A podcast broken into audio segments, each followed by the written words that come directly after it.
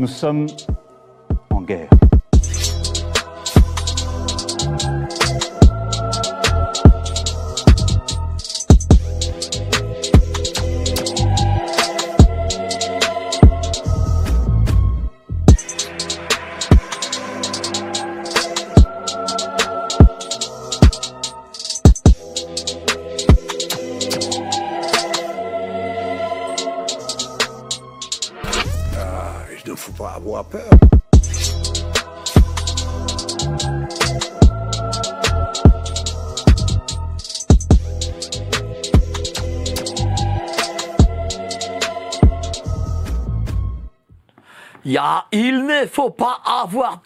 Bonsoir à tous, vous êtes sur, Géopolitique Profonde, la chaîne qui est là pour remplacer les médias subventionnés. N'oubliez pas, ce mois-ci, la lettre Géopolitique Profonde du mois de janvier, elle est toujours au top, évidemment, avec notre ami Corneille, euh, notre ami aussi Pierre-Antoine Plaquevent, Ba- Bossiglia, macroéconomie, géostratégie, mondialisme, économie, on parle de tout. Voilà, toutes les informations que vous ne trouverez nulle part ailleurs. N'hésitez pas à la commander là en dessous en description. Alors aujourd'hui, émission un peu spéciale. On va parler euh, des rapports hommes-femmes, du féminisme, des hommes. Est-ce qu'ils sont encore des hommes aujourd'hui en 2023 Enfin 24, même, putain, j'oublie qu'on est en 2024. Et on a ce soir euh, euh, un jeune, euh, un jeune youtubeur, influenceur, mais aussi, euh, bah, je pense, un peu, un peu intellectuel quand même. Euh, il s'appelle La Menace, de son vrai nom Maxime Alexandrov. Il a écrit euh, l'excellent livre Alpha, itinéraire d'un homme de valeur. euh, et Haute. il est Haute valeur. Haute valeur. de haute, de haute valeur. Il faut des hautes valeurs, parce qu'il en faut beaucoup. Hein. Bonjour, comment allez-vous Ça va, super Mike, merci de m'avoir invité. C'est un plaisir d'être ici. Bah, Je suis très content de vous avoir. En plus, vous êtes assez abordable, euh, très sympa. Euh, C'était très facile en plus Quoi donc? De vous avoir et de vous faire venir. Alors que d'habitude, bon, bah, les youtubeurs, tout ça, ils se prennent un peu pour euh, je ne sais qui. euh. Bah Alors déjà, ouais, il faut rester assez euh, bah, les pieds sur terre. Après, bah, quand on m'a parlé de cette initiative de votre part, c'était avec plaisir que j'ai accepté, puisque c'est un sujet qui est, qui est intéressant. Je pense que il faut en parler, et puis c'est dans au cours d'émissions comme la vôtre qu'on peut, euh, qu'on peut échanger là-dessus. Donc c'est Bah, plaisir. justement, le but, c'est d'échanger sur des sujets que les gens ne, ne parlent pas, dont les gens ne parlent pas, dont ils ne sont pas forcément au courant, parce que justement, j'en ai parlé un peu autour de moi, je leur ai parlé de masculinisme, ils me disent, ah, mais qu'est-ce que c'est, qu'est-ce que ça veut dire? Donc du coup, là, on a deux heures pour en parler. À votre droite, Maude Koffler, elle est... euh, le nouveau visage de Radio Courtoisie, de ligne droite. Elle se réveille tous les jours à 4 heures du matin pour être frais et dispo sur la matinale de Je sais Radio pas. Courtoisie. Dispo, oui. Comment ça va? Très bien, et vous? Bah, Je suis très content de voir aussi. Parce que je vous euh, suis depuis euh, Livre Noir euh, et, euh, et je ne vous ai jamais eu du coup en plateau ni même en interview pour parler de votre travail de journaliste. Et bien ça me fait plaisir. Plaisir partagé. Bon, c'est pas trop compliqué sinon la matinale? La matinale Non, non, c'est un rythme à prendre. Mais euh, une fois qu'on est lancé, tout va bien. Là vous y arrivez? Ouais, ça va. Comment vous trouvez les sujets? Euh, comment je trouve les sujets? Ouais. Euh, En fonction de l'actualité, des priorités, de la ligne éditoriale, des invités disponibles aussi, ça compte énormément. Et voilà, après, ça roule tout seul. Bon, on va en parler aussi de ligne droite. En face, notre amie Stella Kamga, que vous connaissez tous. Elle était aux grandes gueules de RMC, elle est parfois sur CNews. euh, Elle est auteure de La France n'est plus la France, dialogue non coupable, tome 1, avec notre ami euh, François-Xavier Consoli aux éditions du Verbe Haut. Comment ça va, chère Stella? Ça va et toi? Vous êtes fait en beauté, là, pour euh, notre ami euh, Maxime. La pression. Là, c'est. là, qu'est-ce qui se passe? Je ne répondrai pas à cette question. Ah, bon, J'aime beaucoup d'accord. le cinquième amendement. Je voudrais avoir votre avis tiens, sur ces questions-là. Et on va la voir et on va en discuter, on va en débattre. Et à votre droite, l'économiste phare, Philippe Erlin, euh, libéral, pas libertaire. Il a euh, sa cravate jaune et son costume. Il a écrit Les spécialistes du Bitcoin, comprendre et investir aux éditions Erol. Il est aussi éditorialiste. Vous, allez- vous avez un bel édito aujourd'hui? Oui, oui. Euh, Sur les DPE, on n'en dira pas plus. On va pas un, dé- un édito Ouais. sanglant. Oui, oui, sanglant, sanglant. ouais. Bah, J'espère, hein, parce qu'il faut du sanglant, on aime ça ici, Ah, le ouais, sang. ouais. hein. Non, mais ça va, ça va y aller, ça va y aller. Bon. Quand même. Donc on va parler d'abord de masculinisme. Tiens, pour ceux qui nous regardent, et je sais qu'ils ne savent pas, qu'est-ce que c'est exactement Comment vous le définiriez, ce terme? Bon, écoutez, Mike, vous avez pris l'initiative de, le, de mettre un terme, donc euh, masculinisme. Moi, je ne parle pas de, enfin, je, je parle pas de ces sujets en utilisant ce terme. En revanche, euh, oui, il y a des questions euh, au, au sujet de la masculinité qui sont d'actualité aujourd'hui. Masculinité qui tend à être, euh, vous savez, euh, rabaissée. On, on émascule les hommes, en fait, euh, au XXIe siècle. C'est qui on? Je pense que c'est le système, tout le système médiatique, l'industrie du cinéma, les réseaux sociaux, l'éducation nationale. Donc euh, voilà, toutes ces, toutes ces structures-là. Donc euh, on ne peut pas dire, c'est indéniable, quand on regarde un peu euh, ce qui se passe aujourd'hui euh, sur, euh, sur toutes ces plateformes euh, donc, que j'ai évoquées, eh bien, euh, c'est un, c'est un, c'est un fait. Quoi. On on peut pas dire le contraire. C'est quoi? C'est-à-dire que c'est un retour à une forme de conservatisme? Euh, ce que moi je prône, Ouais. Oui, tout à fait. Je, je pense qu'un retour à ce qui se faisait il y a euh, ne serait-ce que 50, 60 ans euh, serait, euh, serait, serait bienvenu aujourd'hui, vu le déclin qu'on a eu en Occident. Parce qu'il faut quand même souligner que ce déclin-là, les hommes, les hommes ne sont pas euh, faibles partout dans le monde. 80% du monde, les foyers fonctionnent à l'ancienne, les hommes euh, remplissent leur rôle, les femmes également. Tout fonctionne parfaitement bien. Et c'est qu'en Occident et aux, aux États-Unis également ben, qu'on peut observer ce déclin-là et ce déclin qu'ils essayent, ce déclin pardon qu'ils essayent d'imposer au reste du monde. C'est quoi euh, fonctionner euh, à l'ancienne? Ben, un foyer euh, qui fonctionne à l'ancienne, c'est euh, l'homme travaille, euh, la femme s'occupe de la maison. Donc, globalement, en, deux- en deux, mots, euh, c'est comme ça, quoi, en deux lignes.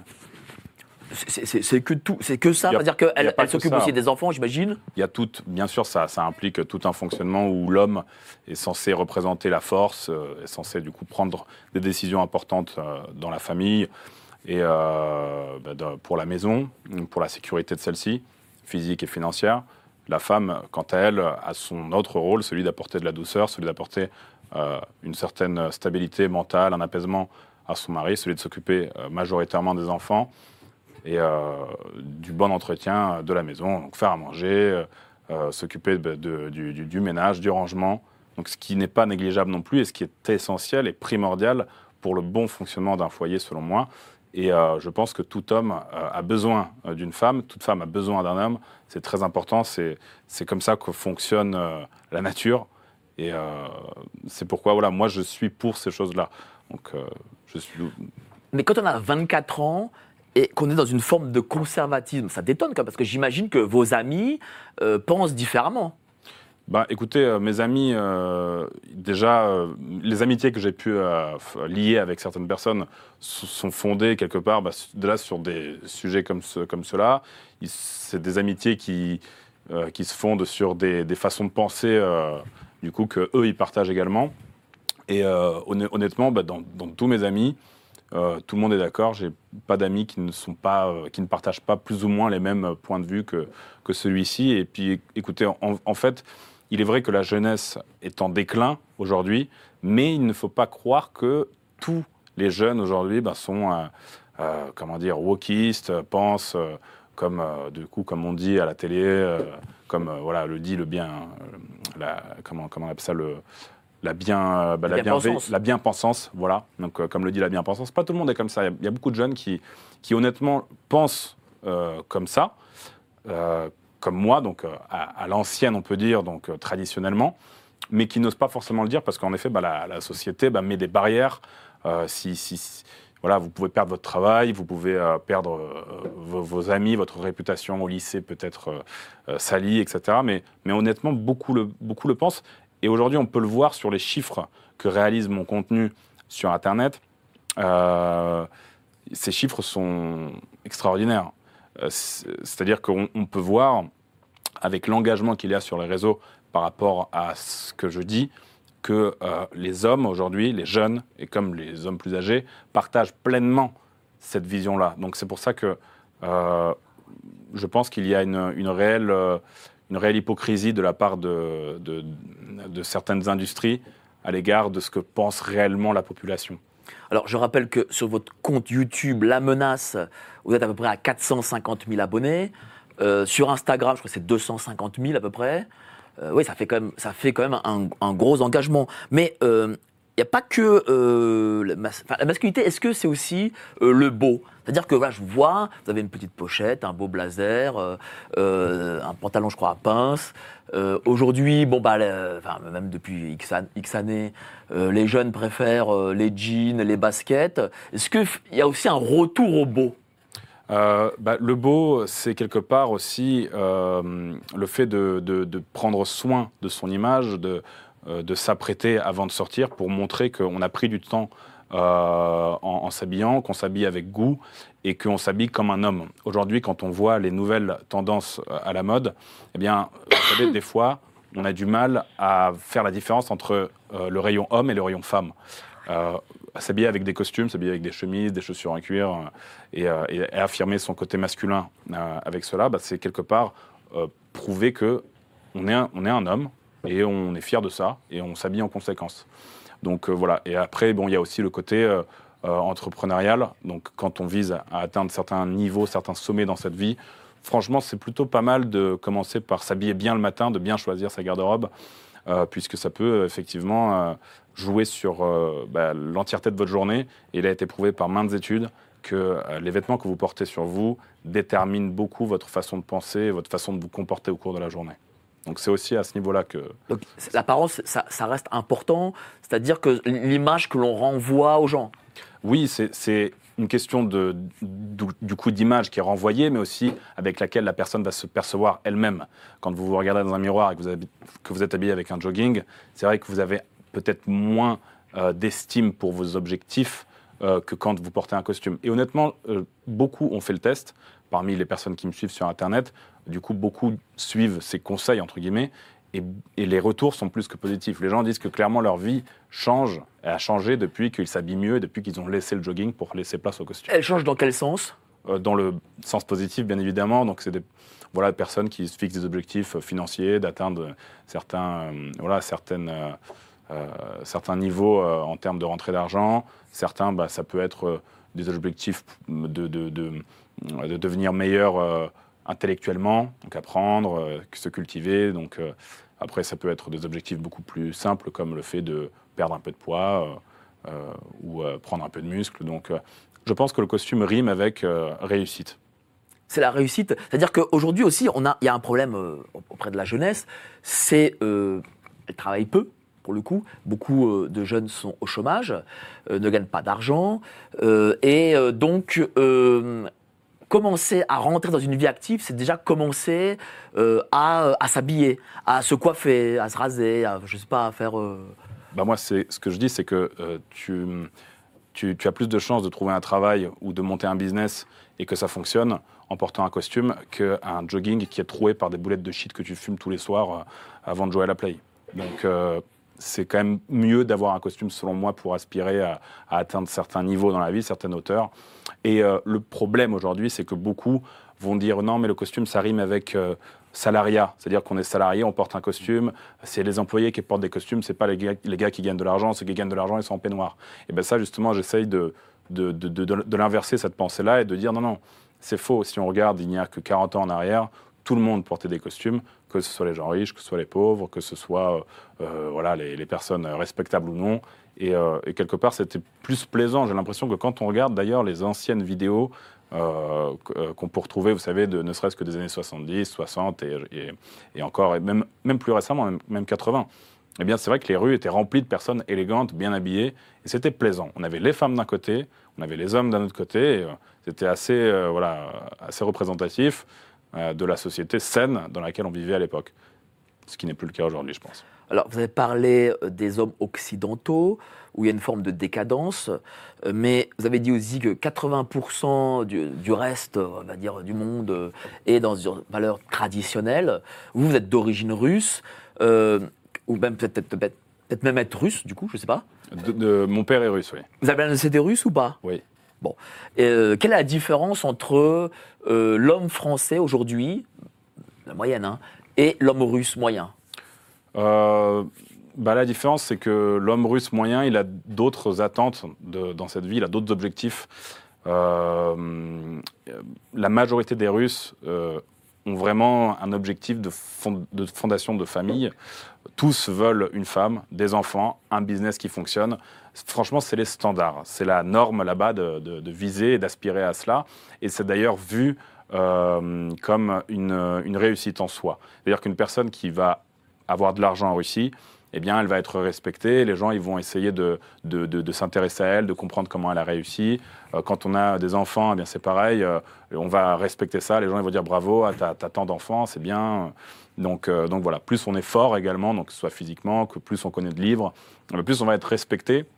Et c'est quelque part les standards et les objectifs que se fixe la moyenne des hommes en Russie. En France, à l'inverse, c'est vrai que les objectifs de vie et le- les, les modèles qu'ont les, Français globalement, c'est vrai que c'est n'est pas la même et c'est un peu plus euh, décadent, je dirais, déconstruit par rapport à ceux qu'on retrouve en Europe de l'Est.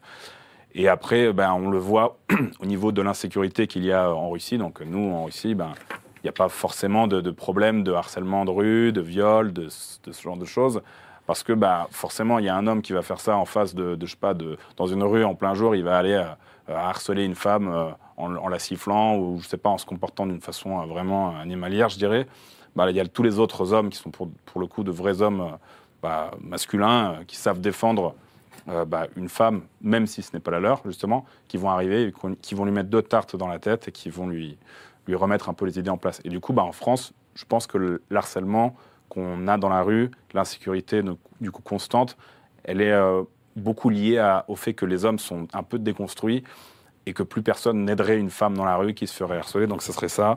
Euh, ah non, j'ai pas vu. euh, voilà. Donc il y a ça. Et après, il y a, voilà, il y a plein de.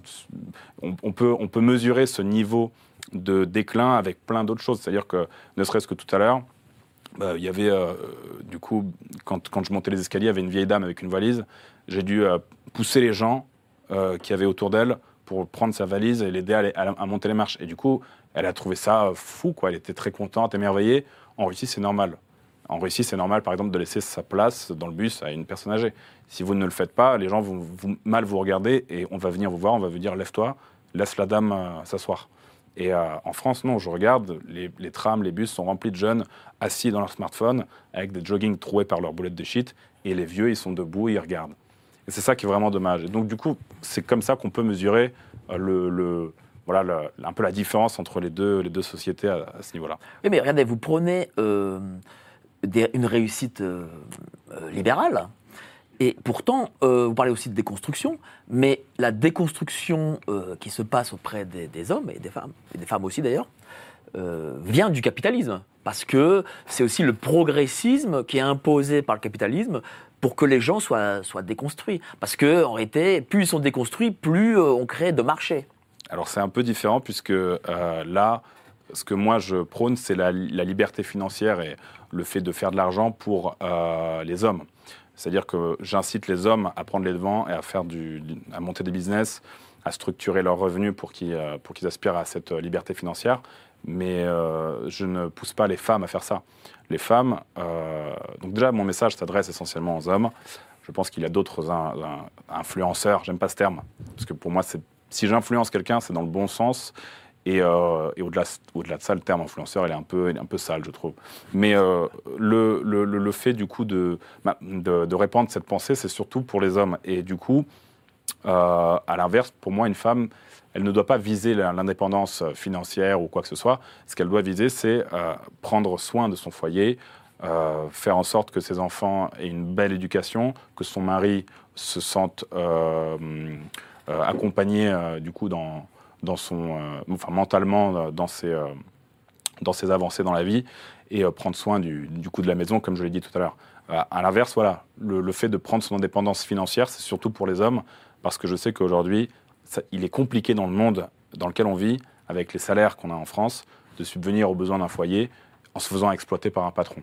Voilà, donc c'est surtout pour ces, pour ces raisons-là que moi je, je prône ce côté prends ta vie en main, fais de l'argent. Il y a des business aujourd'hui, Internet est rempli de possibilités énormes. Euh, il n'y a aucune limite sur Internet en termes de, de réussite. Euh, et euh, et c'est pourquoi voilà, il faut exploiter ça. Et, et c'est tout. Oui, après, est-ce que les gens sont tous capables Est-ce que tous les hommes peuvent être des mâles alpha encore une fois, donc le terme mal alpha, il est assez, il est à double tranchant parce que c'est un peu bullshit si on regarde le, ce, terme euh, voilà, de, avec une certaine perspective. Euh, en revanche, euh, chaque homme peut être un homme avec une, une haute valeur. Chaque homme peut prendre des décisions dans sa vie qui vont le mener à devenir une version meilleure de lui-même, à gagner plus d'argent, à être plus instruit, à avoir des connaissances plus, plus approfondies sur plein de sujets, de sorte à éduquer ses enfants de la sorte, euh, en considération. Et euh, voilà, tout simplement d'être quelqu'un d'intéressant pour sa femme, parce qu'il ne s'agit pas juste de ramener de l'argent dans un foyer, euh, il ne s'agit pas juste de voilà d'être fort pour, pour porter les courses. Non, il faut quand même être quelqu'un d'intéressant, avec une certaine touche d'humour, et tout ça, ça se développe. Et c'est ça que j'ai envie de dire, c'est que toutes ces choses-là se développent. Et c'est pas en regardant Netflix 5 heures par jour, ou en scrollant sur TikTok et en fumant des joints, ou en buvant de l'alcool tous les week-ends, que ça se développera. Non, il s'agit de prendre des bonnes décisions, et chaque homme peut les prendre.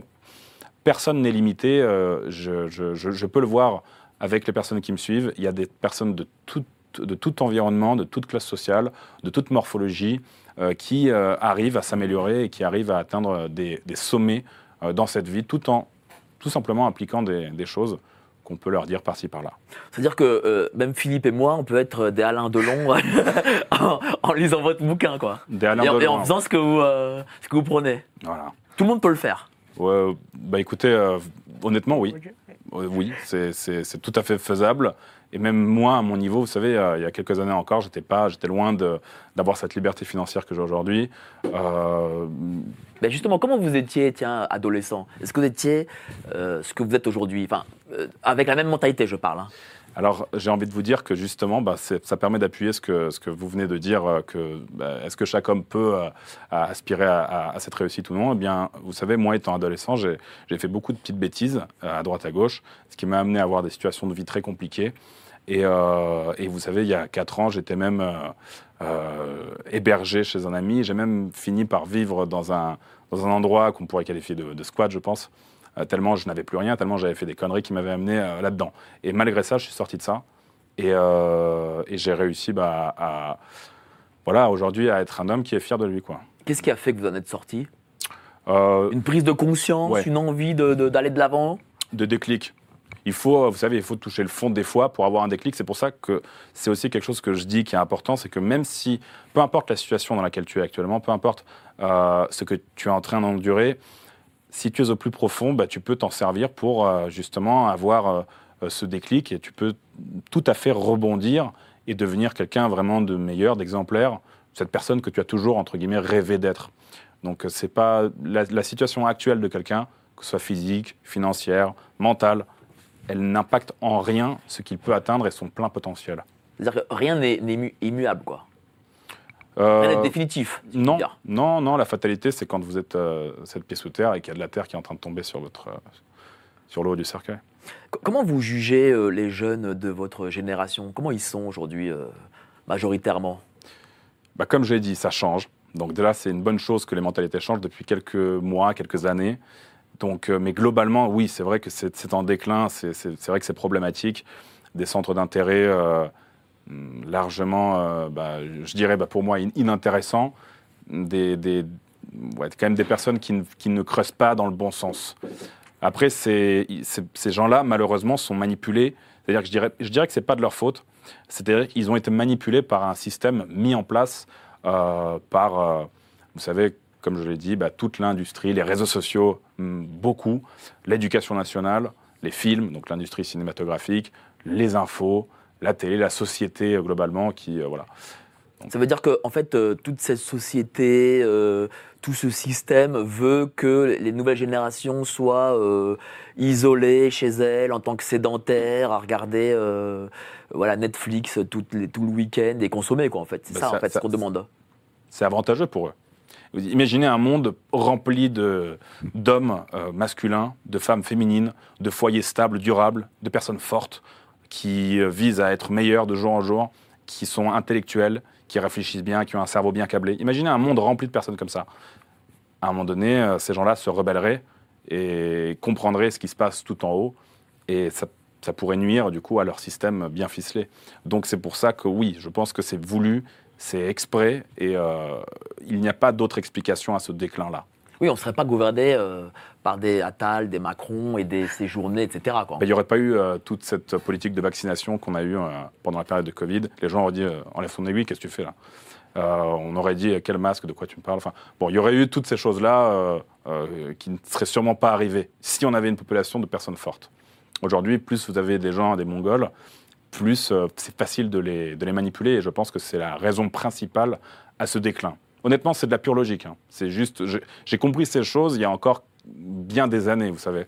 Donc, euh, Et comment ça se passe euh, euh, avec les femmes? Parce que les femmes, souvent, dans les, dans les sondages d'opinion, elles disent oui, mais moi, je veux un romantique, gentil, qui me fait la cour. et. Euh, vous voyez, euh, est-ce que, est que vraiment les femmes, elles sont pas un peu hypocrites pour le coup hein, et- mais vous pensez pas demoiselles. le Est-ce que- est-ce qu'elles est-ce qu'elles veulent euh, ce que vous êtes vous ou ce qu'elles disent dans les sondages? Tu demandes à un homme ce que veut une femme? Bah, non, mais, je, mais si, je lui pose la question parce qu'il doit, avoir, Ok. il doit avoir une expérience avec les femmes. Déjà, qu'est-ce qui vous fait dire que je ne suis pas romantique et gentil quand il faut être gentil? Vous voyez Bah, c'est vrai. Je pense que, d'ailleurs, je pense que très sincèrement, malgré euh, certaines étiquettes qu'on peut me donner, des choses qu'on peut dire sur moi, euh, au quotidien et surtout avec les femmes, je suis quelqu'un de très, euh, de très attentionné. Il est important de prendre soin d'une femme. Euh, ça va par des petites attentions. Un bouquet de fleurs au premier rendez-vous, le tenir à la porte de la voiture systématiquement quand elle s'assoit, le tenir la main pour l'aider à s'asseoir euh, dans, la, dans la voiture, le tenir à la porte, euh, sortir euh, en premier, par exemple, d'un restaurant pour voir s'il n'y a pas un danger dehors. Des petites, des petites attentions comme celle-ci, euh, des petits moments qui font un certain romantisme et qui sont bienveillants. Ça fait partie, très honnêtement, de, de- de mon quotidien. Et, et pas seulement des femmes extérieures, ne serait-ce que ma mère, par exemple, je lui offre régulièrement des bouquets, je prends soin d'elle, je passe beaucoup de temps avec elle. Je, suis- je suis- je suis bienveillant par rapport à tout Vous ça. êtes fils unique Non. Et, euh, et donc, euh, en fait, on se leurre en pensant que quelqu'un de masculin, quelqu'un de viril, c'est forcément quelqu'un qui ne donne aucun, aucune forme d'amour ou de, ou de gentillesse, entre guillemets, à une, à une femme. Non, c'est pas, ça- c'est pas ça que je veux dire. Euh, mais mais euh, dans les sondages d'opinion, euh, c'est globalement le profil fleur bleue, si je puis dire, euh, qui, euh, qui ressort euh, de, de- on va dire, de, de l'idéal féminin. Bah, souvent, les femmes, elles, elles veulent quelque chose, mais euh, c'est pas forcément bon pour elles. Après, j'ai envie de vous dire, euh, quand il y a une, euh, enfin, quand euh, il y a un, homme qui est trop gentil avec une femme, ça arrive souvent. quand c'est trop d'attention qu'on donne à une, personne de la gente féminine, eh ben, eh ben, la, femme va se détacher très facilement parce qu'elle va chercher un, un certain, un certain resserrement de vis. Il y a quand même des moments où il est important. D'ailleurs, ça, va, par exemple, dans la prise de décision au, cours au sein d'un foyer. Il est important, des fois, de taper un, coup sur la table et de dire non, c'est comme ça que ça se passe. Euh, là, je choisis euh, cet endroit-là. C'est comme ça pour la sécurité du foyer. Je sais que, par exemple, nos enfants sont meilleurs dans une école qui est ici parce que ce quartier, ça craint. Euh, mon enfant, là, notre, notre gosse, bah là, il faut qu'il fasse ça. Enfin, des fois, des- certaines décisions, décisions qui touchent la sécurité physique et financière, encore une fois, du foyer, eh bien, elles reviennent euh, à, à l'homme. Il y, a, il y a des moments où c'est l'homme qui doit euh, prendre cette décision-là parce que on est plus enclin à réfléchir avec une logique euh, plutôt qu'avec des sentiments. Voilà. C'est-à-dire que les femmes, elles, elles attendent aussi une forme de protection? Oui, c'est ça. Bah, après, je pense que c'est tout à fait normal, ne serait-ce que physiquement, on est plus fort que les femmes, les hommes sont plus forts que les femmes. Donc, quelque part, c'est de notre ordre de les protéger. Euh, S'il y a une agression dans la rue, je suis désolé, je ne vais pas me servir de ma femme comme un bouclier main. Euh, et je, je- je pense que je prendrai les devants très rapidement. Et c'est pas je pense, c'est euh, ce qui se passe. et si- ce Je vais être très provocateur. Provoquez-moi. Et euh, mais je, non, je vais provoquer les deux demoiselles surtout. Et euh, Provoquez-nous. est-ce que vous comprenez que euh, donc les femmes visiblement elles veulent, pour être trivial, un vrai mec. Est-ce que vous comprenez que euh, je, ça je le remarque de plus en plus, nombre de jeunes filles préfèrent euh, des garçons, je vais dire ça de la diversité, plutôt que des jeunes blancs. Est-ce que c'est ça euh, Est-ce que vous le comprenez ça? Est-ce que ça vous le voyez aussi? C'est euh, un sujet provocateur, ça, en effet. En fait, je, je dirais que hum, je dirais que ça dépend qui. Souvent, euh, alors je vais, prendre l'exemple des, TN, des Lacoste TN, parce que je pense que c'est pas, enfin c'est, un, problème qui est beaucoup sociétal aussi. C'est, des communautés, mais c'est surtout des groupes de personnes, d'individus, parce qu'on peut avoir par exemple une, un- un- une personne de couleur. euh, qui est en, costume et une personne de couleur qui est habillée en Lacoste TN, euh, les deux auront un comportement souvent très différent. Donc, en fait, je pense que plus la jeune fille est jeune, plus forcément elle va être attirée par des gars en Lacoste TN parce que c'est ça qui est un peu à la mode sur euh, les clips de rap, sur euh, ces, musiques qu'on passe à la radio d'ailleurs. Donc c'est pour ça que, comme je vous ai dit, c'est voulu hein, tout ça. Euh, donc dans les films, et, etc. Donc c'est un peu en tendance, mais plus la fille grandit, devient une femme, plus elle comprend que ces gens-là, finalement, n'ont pas grand-chose dans le pantalon. Et ces gens-là n'ont rien d'intéressant et euh, aucun avenir n'est possible avec eux. Et que c'est beaucoup de blabla, comme je vous ai dit. Du coup, il n'y a, pas a pas vraiment de masculinité à proprement parler. Je ne considère pas, par exemple, un gars en Lacoste avec un flash à la main qui euh, crache des molaires toute la journée et qui fume des joints euh, en tenant un mur comme symbole de la, de la virilité, symbole de la masculinité. Souvent, voilà, cette personne peut très très rapidement se retrouver euh, dans des situations inconfortables si elle, si elle bouge un petit doigt avec les mauvaises personnes. Donc, euh, je, je pense que non, on- on- malheureusement, on se leurre. Les jeunes filles se leurrent par rapport à ça. Mais euh, quand elles comprennent certaines choses, eh bien, elles trouvent forcément des hommes qui sont pour de vrais masculins, pour de vrais forts, et qui sauront prendre soin d'elles. En tout cas, merci à vous, cher Maxime Alexandrov, alias La Menace. Donc, on va passer au grand débat, mais avant ça, euh, les petites annonces. Au commencement était le verbe. Spoiler alerte, pour dire ce que l'on veut, il faut être libre financièrement. La meilleure façon de se payer un costard, c'est de travailler. Alors merci. Merci d'avoir cru en nos différents projets. Merci d'avoir toujours soutenu l'information libre et indépendante de Géopolitique Profonde. Si toute cette aventure a été possible, c'est grâce à vous.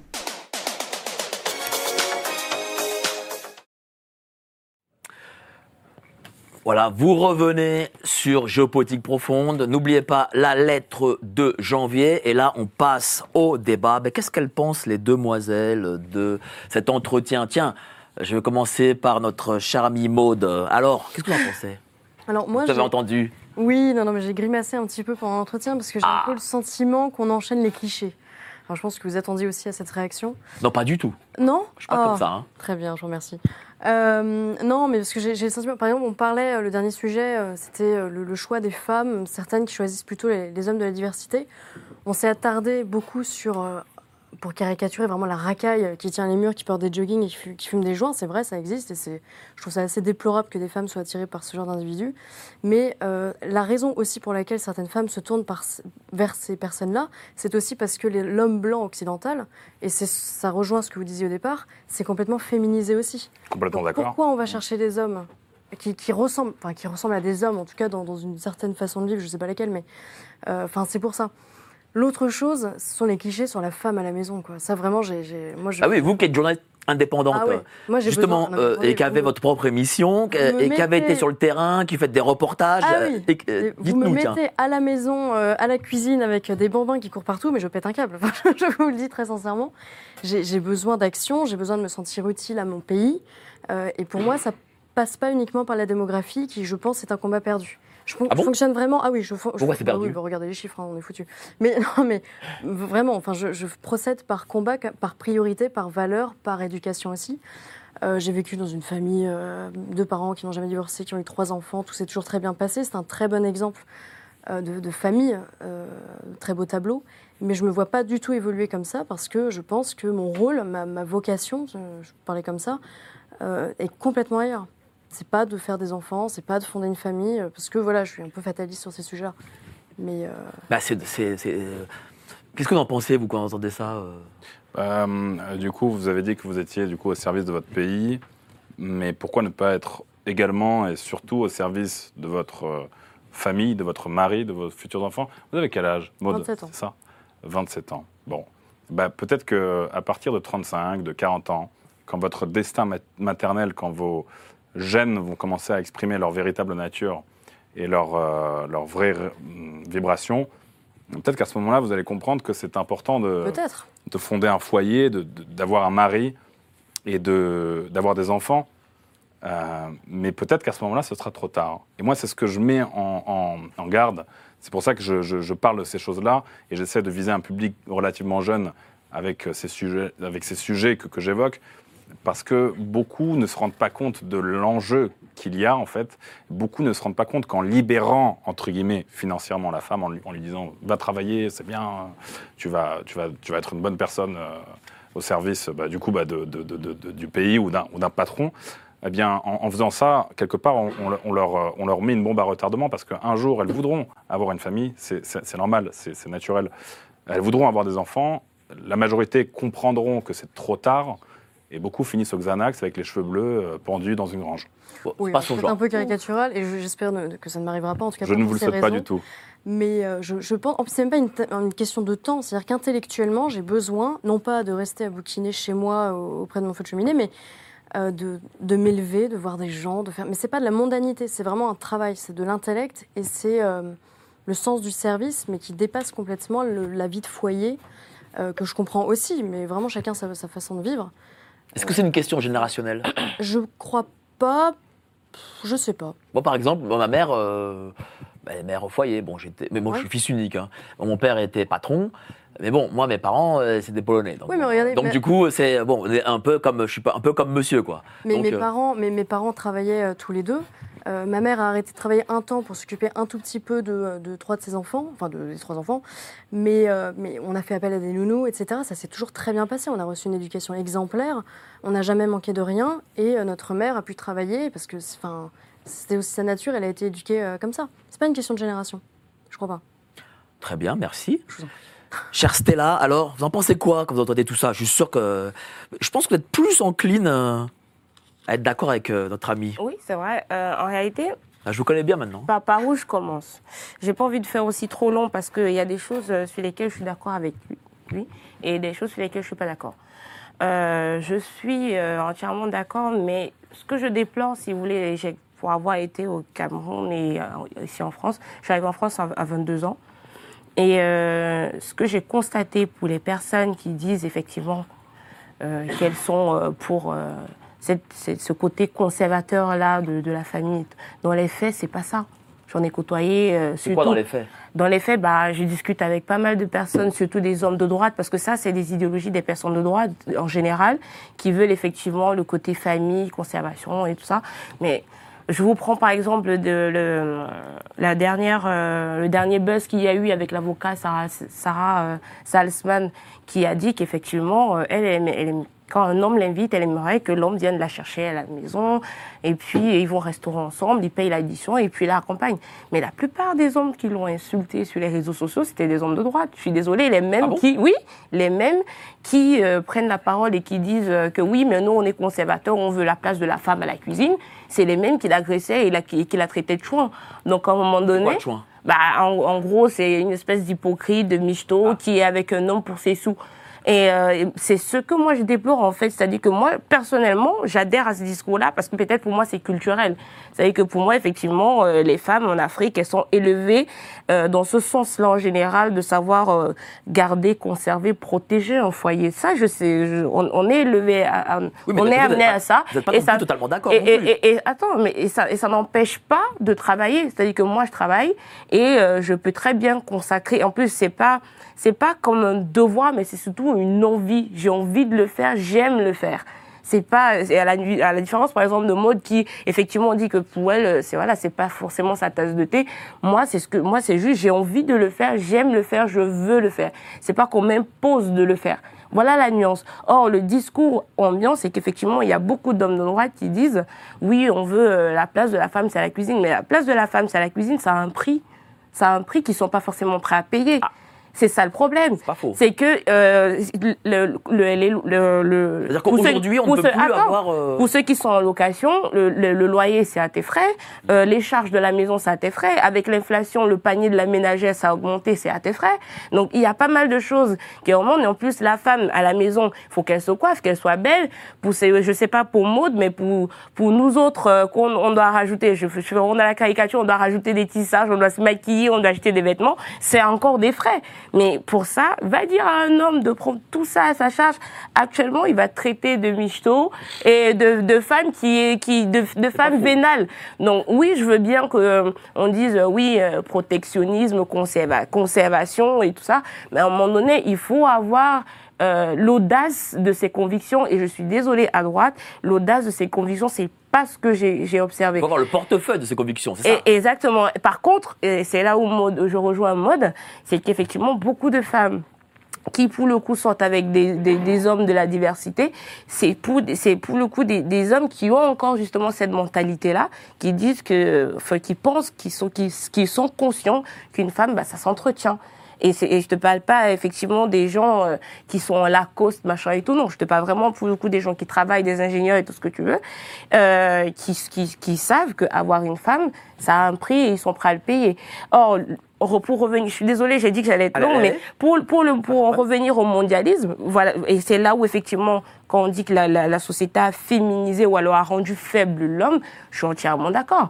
Aujourd'hui, un homme seul, en France, il faut être honnête, il n'a pas besoin de femme. Si tu es chez toi, tu as euh, un lave-vaisselle, un aspirateur automatique, un thermomix qui fait ta bouffe. Aujourd'hui, tu vas faire, tu fais des courses sur ton téléphone et on te- tu te fais livrer chez toi. Euh, et, pour, et pour certains qui savent faire la cuisine, la plupart des hommes blancs que j'ai rencontrés savaient tous très bien faire la cuisine. Je n'ai jamais été avec un homme blanc qui ne savait pas faire la pour ça cuisine. un- voilà, c'est un truc de dingue. Alors, que, alors que je n'ai jamais été pour le coup avec un homme noir qui savait faire la cuisine. Donc, il- euh, le côté diversité, les hommes noirs nous font, enfin, les hommes de la diversité en général, nous font savoir qu'ils ont besoin de nous. Il y a une, espèce de valeur ajoutée. Alors que l'homme occidental, il en a pas besoin. Il vit très bien tout seul. La plupart des hommes avec qui euh, je peux échanger ou discuter pour recueillir des témoignages à ce niveau-là, c'est des hommes de 40, 45 ans, 50 ans. Euh, certains sont en procédure de divorce, d'autres sont déjà séparés 14 000 fois, mais qui vivent très bien tout seuls et qui n'ont pas besoin de femmes. Donc la conservation, la protection, je veux bien, mais il faut être cohérent là-dessus. Est-ce qu'il faut, voilà, justement, est-ce que euh, il faut, c'est quelque chose de riche en fait. Est-ce que en fait, avoir la femme chez soi, eh ben, euh, il faut être euh, un CSP+ et gagner euh, X milliers d'euros par mois. Est-ce qu'un mec au SMIC peut le faire? Bah forcément, ça, ça aide énormément de gagner euh, de l'argent pour entretenir sa femme, parce qu'une femme, ça s'entretient. Je suis tout à fait d'accord avec ces propos-là. Là, d'ailleurs, où je suis pas d'accord, c'est euh, par exemple, il, il vit seul. Il a besoin de rien. Il n'a pas besoin de quelqu'un qui lui cuisine parce qu'il a du coup le, le- le cuiseur ou il y a Uber Eats qui fonctionne, etc. Et du coup, il fait des enfants avec quoi? Avec Pornhub? Ah ouais, c'est ce qu'ils font. hein. Bah, C'est ce qu'ils font. C'est pas forcément euh, le C'est bon pas l'idéal, je suis entièrement d'accord, mais c'est ce qu'ils bon font. hein. Mais d'ailleurs, mais, mais comme bah, ils peuvent pas faire des enfants avec Pornhub, mais euh, vous pouvez pas, enfin vous pouvez, euh, ce que je veux dire, vous faire, vous satisfaire, faire un plaisir euh, d'un soir, mais euh, C'est ce qu'ils font. Ils, ils en arrivent justement à ne pas vouloir, vouloir d'enfants. Comment Parce qu'ils sont très bien tout seuls.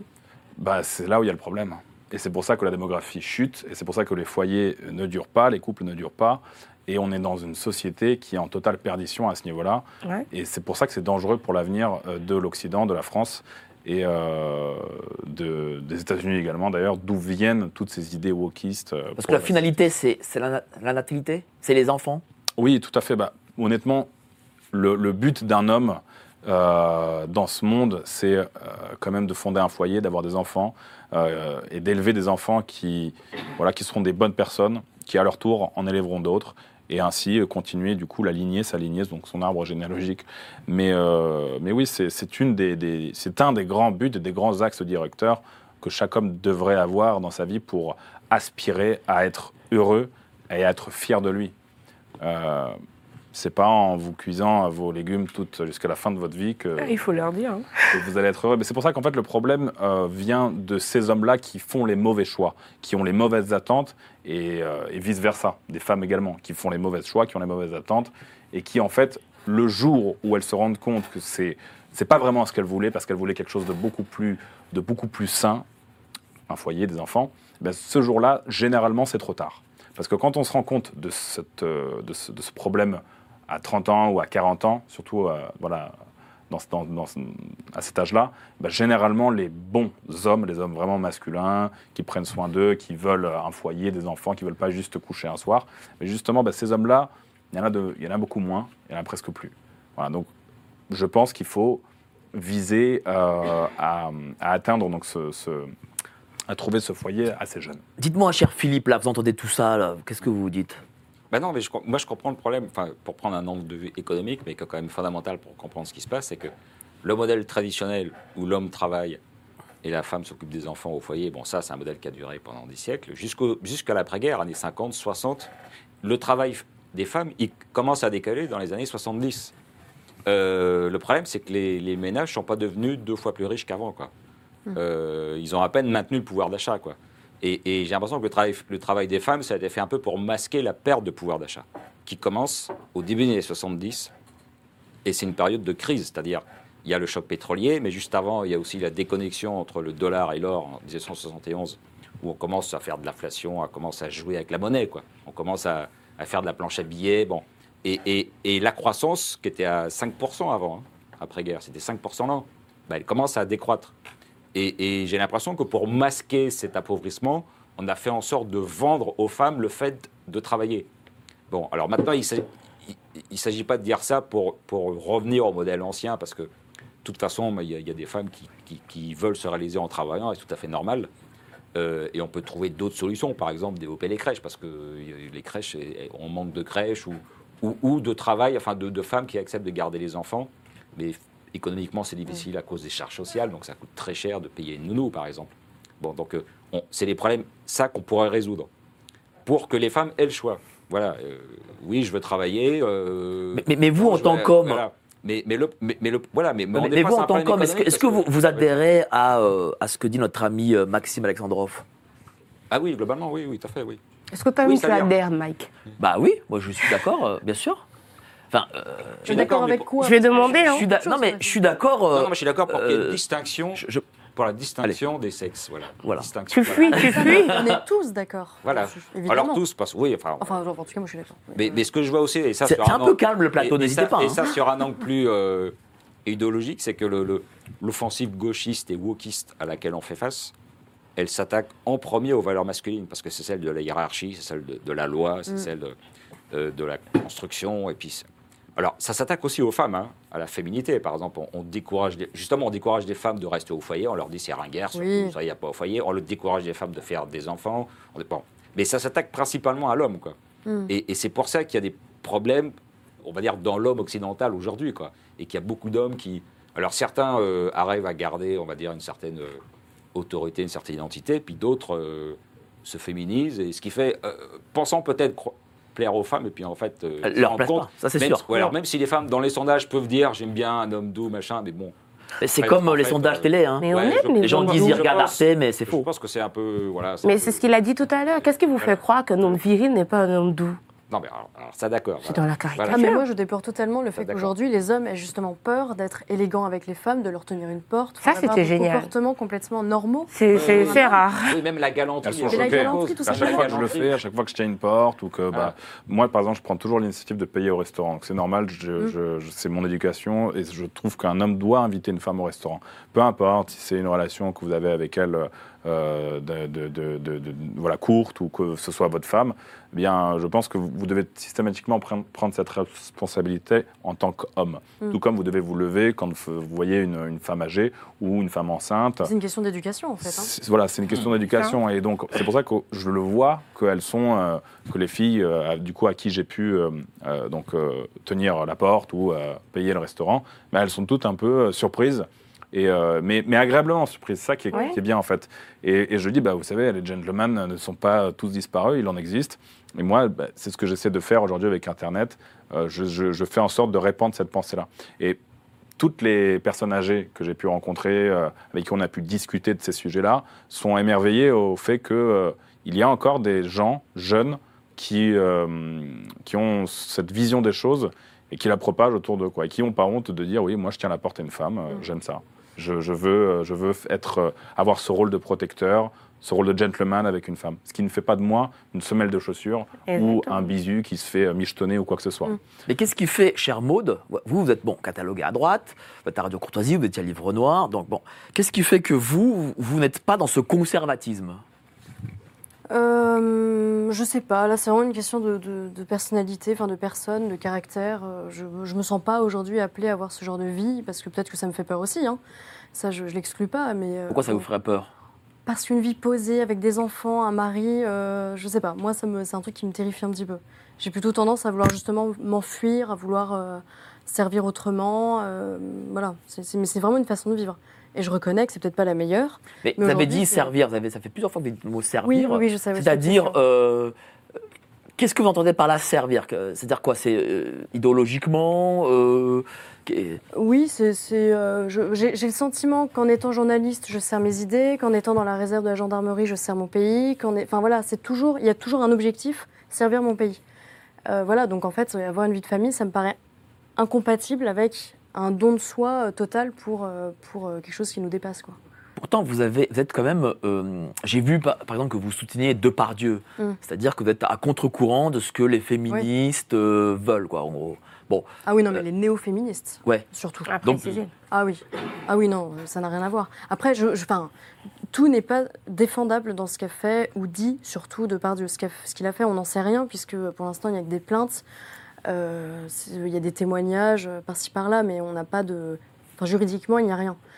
Mais, euh, mais oui, je, n'aime pas qu'on s'attaque, qu'on qu'on vilipende quelqu'un en permanence. Je vais vous prendre un exemple très simple. Éric Brion, je ne sais pas si vous vous souvenez. Éric Brion, c'est le premier euh, homme victime du balance ton port en France. Oui. Euh, il a été complètement euh, Lynché. Ouais, lynché et relaxé. Il s'est rien passé. Il a tout perdu entre temps. Parce que médiatiquement, il s'est fait défoncer sur les réseaux sociaux, dans la presse, etc. Il a perdu sa femme, évidemment. Il a perdu, euh, il a perdu son travail. Il a perdu sa vie sociale. Il a dû, il a dû tout reconstruire derrière. Et ça, ça me.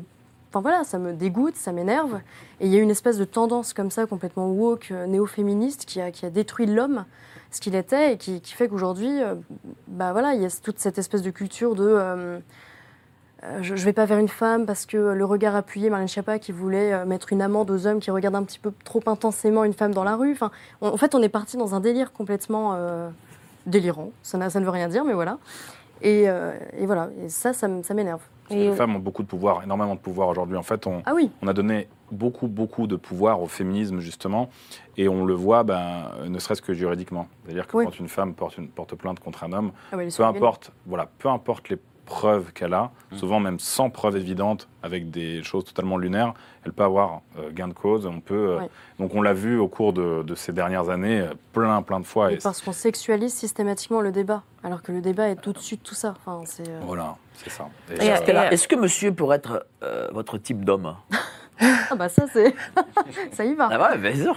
euh, je, je Non mais, pas- non, mais, non, mais quand je dis monsieur, c'est-à-dire euh, euh, ça- la, vis- ça- ça- la vision qui, euh, qui le représente. Voilà, oui, plutôt. totalement. Je, je fais un petit clin d'œil à une amie à moi, justement, et c'est d'ailleurs elle qui m'a ouvert, l'esprit sur la question de, de la galanterie, parce que je me souviens, la première fois d'ailleurs que je la rencontre, il y a trois ans d'ici, elle me dit, moi, si je vais au restaurant avec un homme et qu'il ne me tient pas la porte, je le revois plus après.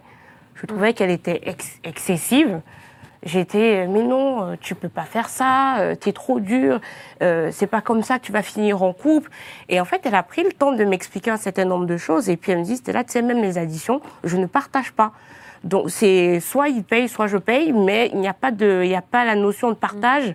Et s'il ne me tient pas la porte, s'il ne me tient pas la, la, la chaise, il ne me remet pas la chaise à sa place et tout ça, euh, après le rendez-vous, je ne le revois pas. Et puis quand j'ai fini par appliquer ça à ma propre vie, ah mais c'était salvateur. Ça a trié littéralement, euh, ça a divisé par mille tout tout euh, tout ce qui était euh, pouvait plus ou moins tourner autour de moi. En fait, j'ai compris que la marchandisation de l'amour avec euh, les sites comme euh, Tinder, machin et tout, sans vouloir faire une quelconque mauvaise publicité parce qu'il faut pas qu'on t'attaque. En fait, le fait que les gens se contentent de scroller pour se dire, euh, comme si, comme s'ils allaient au marché pour choisir un liquide vaisselle, je sais pas moi, finish plutôt que quantum, euh, vanish plutôt que extra. Euh, il se dit non, je préfère plutôt cette femme-là plutôt que celle-là, machin, sans vraiment s'attarder.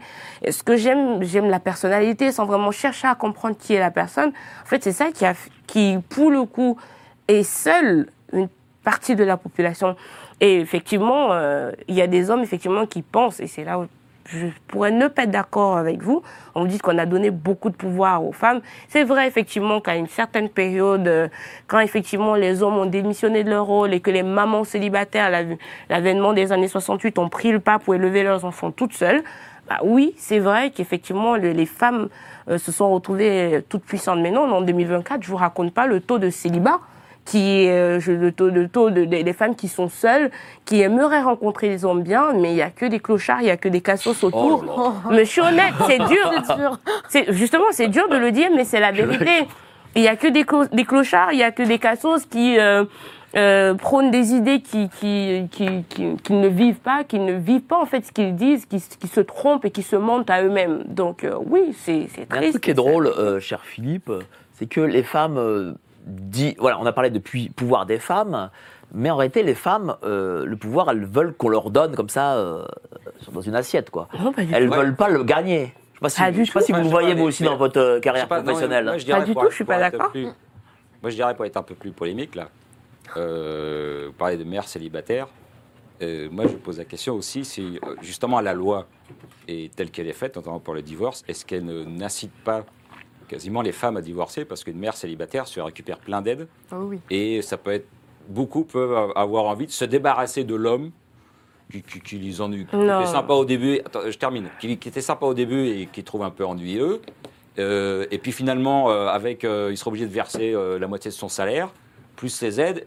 Elle, aura le, le même niveau financier, peut-être un peu en dessous ou un peu au-dessus, sans avoir le mec et pourra faire des soirées copines et tout. je et j'ai l'impression qu'il y en a beaucoup qui tombent là-dessus. Il faut savoir qu'en France, et c'est le même chiffre aux États-Unis ou ailleurs, les, quasiment les trois quarts des divorces sont demandés par les femmes. Et la plupart du temps, euh, l'homme tombe des. Donc euh, là, il y a peut-être une, prise de pouvoir que je trouve assez malsaine et qui est un peu induite par, par aussi. euh, moi, je vais. Enfin, je trouve que le, que- le fait qu'il n'y ait plus de divorce pour faute, on- qu'on puisse divorcer comme ça facilement, y compris quand il y a des enfants, Ah oui. je trouve que c'est un peu dommage. Je considère surtout quand il y a des enfants, on devrait rendre le divorce plus difficile. Quand il n'y a pas d'enfants, bon. Attends, Ça ça attention, non, Mais- mais- Ça, pas non, comme non, ça. Non, mais je termine. Non, non, mais, mais je termine. Mais, mais quand il y a des enfants, je trouve que il, il- il faudrait que celui qui demande le divorce apporte des éléments. C'était le cas avant. C'est-à-dire, Mm. euh, on pouvait, on pouvait pas divorcer comme ça par, par un, par un coup de tête. Il fallait, il fallait apporter des preuves. Alors ça, pou- ça pouvait être un peu scabreux ou autre, mais bon, il fallait quand même. Là, là, on peut divorcer comme ça, alors qu'il y a des enfants. Je considère qu'à partir du moment où il y a des enfants, euh, ce que pensent les parents, ça compte, mais il n'y a pas que ça. C'est-à-dire que les enfants, eux, ils n'ont rien demandé. Et les enfants ont droit à avoir un père et une mère. Donc euh, le fait que la mère ou le père aussi décide de divorcer comme ça sur un coup de tête, je pense qu'il faudrait que la loi soit un peu plus rigoureuse là-dessus et que voilà. Donc euh, et qu'il y a peut-être une prise de pouvoir des femmes à ce niveau-là, peut-être. Non, c'est- la discussion. Non, c'est justement là où je, je ne suis pas d'accord. On a facilité le divorce parce qu'il y a beaucoup trop de femmes qui sont mortes dans les mains des maris, de maris violents. Oh non, non. Si, si, c'est non, vrai. Non, non, Si, c'est pas pour si, ça. c'est vrai. Non, non, non, non. Si, c'est vrai. Laisse-moi finir de, de- de terminer, s'il te plaît. Il y a un peu trop de femmes, justement, qui sont restées dans des mariages qui ne les convenaient pas. C'est des mariages soit de convenance, Mmh. soit des mariages. elles sont... Moi, je pense que ce qu'il faut rendre difficile, justement, c'est le, c'est le mariage. C'est-à-dire que quand on va s'engager avec quelqu'un, il faut qu'on soit sûr de son choix. Mmh. Et non pas se dire justement, euh, je vais faire un shopping à Zara, je vais me choper un mari et puis deux ans plus tard, je, je divorce. C'est ça qu'il faut rendre difficile. Parce que oui, que- moi, c'est- moi je trouve que c'est extrêmement toxique de vivre maritalement avec un homme qu'on n'apprécie pas. C'est, c'est- le, le résultat est souvent très fâcheux. Oui, L'un peut s'en prendre à l'autre. L'un va blesser, l'autre va blesser l'orgueil, va blesser la fierté. Il y a des hommes qui sortent des mariages, ils sont détruits. Et justement, on leur demande de se remarier après. Ils ne veulent pas parce qu'ils ont été traumatisés par des femmes qui étaient de sacrées pestes. Donc oui, je suis intimement convaincue que pour moi, euh, faciliter la séparation de, de deux personnes qui ne peuvent plus se blairer, vous me pardonnerez l'expression, est salvateur, que ce soit pour les enfants euh, ou euh, pour les deux personnes. Tant qu'effectivement, ils réussissent à s'accorder sur l'éducation qu'ils veulent continuer de donner à ces enfants-là. Par contre, ce que je trouve qu'il faut faire, c'est de bien, ne, enfin, ne pas hésiter à rappeler à chaque couple qui s'engage sur la voie du mariage qu'effectivement, c'est un engagement à vie à ne pas prendre à la légère. Parce que c'est ça le problème, parce que les gens aujourd'hui se marient parce que euh, pour certains, c'est, se marier, c'est à la mode, il faut faire des cérémonies ou je sais pas. Bon, je caricature, mais c'est un peu ça. C'est pas, c'est plus un engagement qu'on prend au sérieux. Et, et- et le résultat, il est là. C'est qu'au bout de deux ans, bah, on en a marre. Ce n'est plus de. Parce que quand on aime vraiment Ouais, quelqu'un, les gens qui, qui distribuent les je t'aime comme des petits pains, et qui de- deux ans plus tard, ils disent Oui, mais moi je ne t'aime plus, euh, je suis passé à autre chose. Non, quand on aime vraiment quelqu'un, c'est- le véritable amour ne passe pas à autre chose.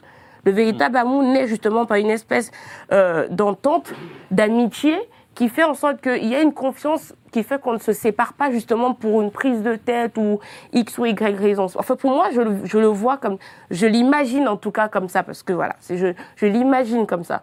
Donc, euh, se dire qu'il faut absolument forcer deux personnes à rester ensemble parce qu'il faut pas qu'elles se séparent, non. Non, je mais- viens je d'un foyer complètement brisé et justement, je, je, je, je, ah, en tout cas jusqu'à jusqu'à mes 27 ans, je ne voulais pas, je je ne voulais même pas en entendre parler de relations de couple, d'avoir des enfants, parce que justement, je n'ai pas vécu dans ce modèle-là. Toute ma vie, j'ai vu un homme abuser de ma mère, et toute ma vie, j'ai prié Dieu pour qu'elle sorte de là. Et je suis en France aujourd'hui, elle est toujours, elle est restée au Cameroun, et elle est restée dans cette relation-là. Pour moi, elle n'a aucun mérite. Pour moi, c'est une victime consentante. Je suis désolée, c'est ma mère dont je parle et je la respecte avec tout l'amour que j'ai pour elle. Pour moi, c'est une victime consentante. Donc, il faut faut pas se dire que une femme ou un homme, ils doivent rester euh, dans le, le- le- le- maritalement ensemble parce que euh, la société veut que les enfants veulent que non. Moi, je suis son enfant, j'ai tout, j'ai tout fait, j'ai souhaité, j'ai payé des avocats pour qu'elle sorte de là, elle n'est jamais sortie de là. Donc, clairement, euh, si deux personnes ne peuvent plus se blairer, ne peuvent plus vivre sous le même toit, il faut se séparer. Peut-être même pour parfois mieux se retrouver, mais c'est important Ouais. parfois de, de se séparer. Bah, De toute façon, pour ce genre Oui, de mais- sujet, c'est du cas par cas. hein. Exactement. Oui, mais là, enfin, le fait de dire. Déjà, le fait de dire on a fait le divorce parce que si les gens supportaient plus euh, le mec tuer la femme, bon, non. On, on- Oui. on a fait le divorce et on l'a facilité parce que ça participait de la destruction de- du modèle familial. Bon. Non. Maintenant, moi, je suis pas contre le divorce. Enfin, enfin, évidemment, quoi. le- euh, je considère que ça fait, voilà, ça fait partie des choses, mais on- je trouve qu'on l'aura rendu trop facile. Voilà. Et notamment quand il y a des enfants. Voilà. Heureusement. Bah, si non, tu es avec bah, un psychopathe qui te bat. Non, mais, euh, non, mais un bah, psychopathe, voilà, on se ça. rend Bah, ça, compte toujours le avant. cas. On s'en rend compte avant parce que Bah, faut pas prendre des cas on ne sait pas toujours. Bah, hum, je pense que c'est au moment où le respect se perd dans un couple que commencent les problèmes. C'est-à-dire qu'un couple, ça doit fonctionner sur le respect mutuel. Et euh, il y a beaucoup de, de choses aujourd'hui qui, qui, euh, qui créent des, des- des mini, euh, des mini tornades en fait qui ne cessent de grandir dans les relations, notamment les réseaux sociaux. C'est-à-dire qu'une femme aujourd'hui qui a des réseaux sociaux, euh, si, si, euh, si, tu as une femme que ça fait 10 ans que tu es avec elle et que du jour au lendemain elle se met par exemple en public sur Instagram, qu'elle met des photos d'elle euh, un peu olé olé, forcément elle va finir par se faire DM par des mecs, Mm. forcément elle aura la tentation, euh, plus euh, le temps passera, plus ben, euh, une ça, c'est les petite discours de une petite, un- une, petite, euh, euh, une petite embrouille pourrait euh, favoriser le fait qu'elle réponde à un DM et que bah, finalement, à terme, euh, bah, soit elle te trompe, vice-versa, l'homme c'est pareil. Oui. L'homme, les hommes ont des tentations également. Euh, et après, voilà, tout, c'est du cas par cas en effet, mais je pense qu'il y a une, un, un problème qui va encore plus loin que le simple mariage, c'est euh, qu'est-ce qu'il y a tout autour de celui-ci et comment la société influence négativement ces choses-là. Et la, liberté qu'on a donnée à la femme de tu n'as pas besoin de l'homme, tu peux euh, subvenir à tes besoins toute seule, elle contribue fortement finalement à cette histoire de divorce. C'est-à-dire que plutôt que de régler son couple, plutôt que de faire peut-être des efforts à un certain endroit ou d'aller au dialogue avec son mari pour conserver leur relation, leur couple et euh, pour éviter le divorce, eh bien, elle va se dire bah, Attends, je suis libre, tu sais quoi, je vais demander le divorce. De toute façon, je vais être gagnante, je suis tout le temps. euh, Les femmes ont toujours la, la position, la main forte sur toutes ces histoires euh, juridiques. Donc, euh, Tiens, Maud n'a pas l'air d'accord. C'est pas que je. Non, non, mais parce qu'en fait, on est encore sur du cas par cas. Donc, pour ça, je réfléchis en même temps et je me dis non, ça ne s'applique pas à tous les couples et c'est pas systématiquement à la femme de faire l'effort de, euh, pour que le couple vraiment aille bien. euh, voilà. Et que, que la femme ait son autonomie. euh, oui, peut-être que chez certaines, ça peut leur donner envie justement d'enchaîner les mecs et, euh, et de divorcer assez facilement. Mais c'est vraiment une question de. de, de- Enfin, de, de ce qu'on a dans la tête et d'éducation, quoi, après. Je m'imagine pas du tout. Les- Maxime a parlé d'homme fort. Est-ce que ça signifie, contrepartie, la femme est faible? Euh, bah, je sais, c'est c'est à lui qui faut poser Bah, la Je vous question. pose la question. Ah bon Est-ce que vous êtes une femme? Absolument. Donc, oui. Euh, je ne me considère pas comme faible, mais ça, dé- après, on a euh, nos degrés de faiblesse. Par rapport à un homme, physiquement, je suis faible. Non, pas que physiquement, euh, ne serait-ce que euh, dans l'esprit. euh. Moi, j'ai l'impression que vous êtes. euh, sans Trop, aller dans trop la- dur. euh, dans- sans aller dans, dans, dans le privé, quoi. Euh, Quelqu'un de d'affirmer. euh, Euh, oui, mais j'ai aussi mes parts de faiblesse et j'ai besoin, j'ai- j'ai j'ai besoin d'un homme pour, pour me sentir vraiment libre et forte d'une certaine manière aussi. J'ai Exactement. besoin d'aimer, d'être aimée. J'ai, j'ai- voilà, je- évidemment, je ne me vois pas vivre seule. euh, euh, Enfin, ça compte énormément et je suis persuadée aussi que personne ne peut vivre seul. Moi, moi, je C'est pareil par- pour vous? Moi- Non, moi je parle du principe qu'effectivement, on a chacun nos caractères. Mais euh, pour les femmes, euh, j'ai envie de mettre en guillemets, guillemets fortes, on a envie de se laisser euh, être faible. Oui. C'est li- c'est limite un fantasme de se dire qu'on remet. une, une une Non, mais- carapace, en fait. C'est oui, forcément. Enfin, pour moi, en tout cas, on a envie de se dire qu'on fait confiance et on laisse tout tomber, euh, on remet tout entre les mains d'une personne. Mais le problème, il est là encore une fois, c'est que euh, tu vas eff- effectivement te montrer faible et laisser tout entre les mains de quelqu'un qui euh, peut te la faire à l'envers euh, à chaque à, à tout moment. En fait, c'est c'est ce côté-là. On n'a on n'a pas la foi là. Pour le coup, là, c'est compliqué. Moi, je, toute ma vie, enfin, sans vouloir euh, verser dans le mélodrame, c'est- c'est une vie de combat. Donc, effectivement, euh, pour baisser la garde et confier tout ça comme ça, il faudrait vraiment que la personne me convainc et, et me rassure à ce niveau-là. Or, encore une fois, on va discuter avec un homme, il va dire oui, mais moi, je, suis- je, je veux bien la conservation, euh, machin de droit, tout ce que tu veux. Et après, euh, quand la la facture du loyer va venir, bah, oui, écoute, tu sais, ma cocotte, euh, combien tu rapportes Non, Philippe, la est pas comme table ça, hein. enfin, Philippe n'est pas comme ça, mais c'est un peu ça, quoi. D'ailleurs, Maxime. On a envie d'être faible, mais on n'a pas les moyens d'être faible. Oui, oui, non, mais, C'est le vrai. C'est sûr, parce que maintenant, pas tort. surtout quand on vit en, à Paris ou dans la métropole, Hein euh, pour avoir un salaire qui faisait une famille, euh, C'est très compliqué. c'est- ça, devait économiquement euh, Mmh. Invivable. voilà. Donc, euh, Mais est-ce qu'on aime, nous, les, les hommes, est-ce qu'on aime les femmes un peu dominatrices? Pas Lola, répondez, sujet. c'est vous les hommes. c'est vous les hommes, répondez. Voilà, je pose la question à Philippe. Et après à Maxime, je pose la même on, est, question. on est tous, on est tous, on a tous une part d'ambiguïté, quoi. Il y a- Ouh. les, les femmes peuvent aimer des, des hommes un peu, un peu, un peu mous, un Non, peu, pas moi. parfois. Non. Non, mais parfois, pas en général, mais Si parfois. c'est ça, je me mets en couple avec Maud, hein, c'est plus facile. Ah, Ah Encore un autre sujet. Il y a C'est des façon femmes, de il y a des parler, mais, euh, qui peuvent, qui peuvent, qui peuvent Je me mets pas avec une lavette, euh, quoi, je suis désolée. naturelle. quoi. Moi, moi, par exemple, je, je dis que je suis d'accord avec le discours globalement que tient Maxime, mais en même, en même temps, en même temps, je suis un fan de Woody Allen, de ses films, et lui, c'est typiquement l'homme déconstruit, l'homme faible. Mais, mais, mais en même temps, bon, comme il est hyper intello, il est aussi séduisant parce qu'il il est aussi très séduisant, enfin, dans ses films et, et, en- et je pense en tant que personne, enfin, il ne peut pas plaire à toutes les femmes. C'est ça, je trouve Mais- pas Woody mais- Allen sexy. Mais, mais, mais beaucoup de femmes le trouvent sexy et attirant. Mais je crois que là, enfin, la personnalité de Woody Allen, je la trouve intéressante parce que c'est, elle illustre justement cette, cette perte, cette, cette déconstruction de la masculinité. Alors, soit un joueur sympathique, soit un joueur comique, parce que c'est un, génie, euh, c'est un réalisateur de génie, il a, il a un humour euh, incroyable, donc euh, on voit ça en rigolant. Mais mais mais mais il y a les deux, il y a les deux dimensions, c'est-à-dire le Mm. fait que Woody Allen soit devenu une personnalité aussi importante, ça en dit beaucoup sur le- le- le- Mm.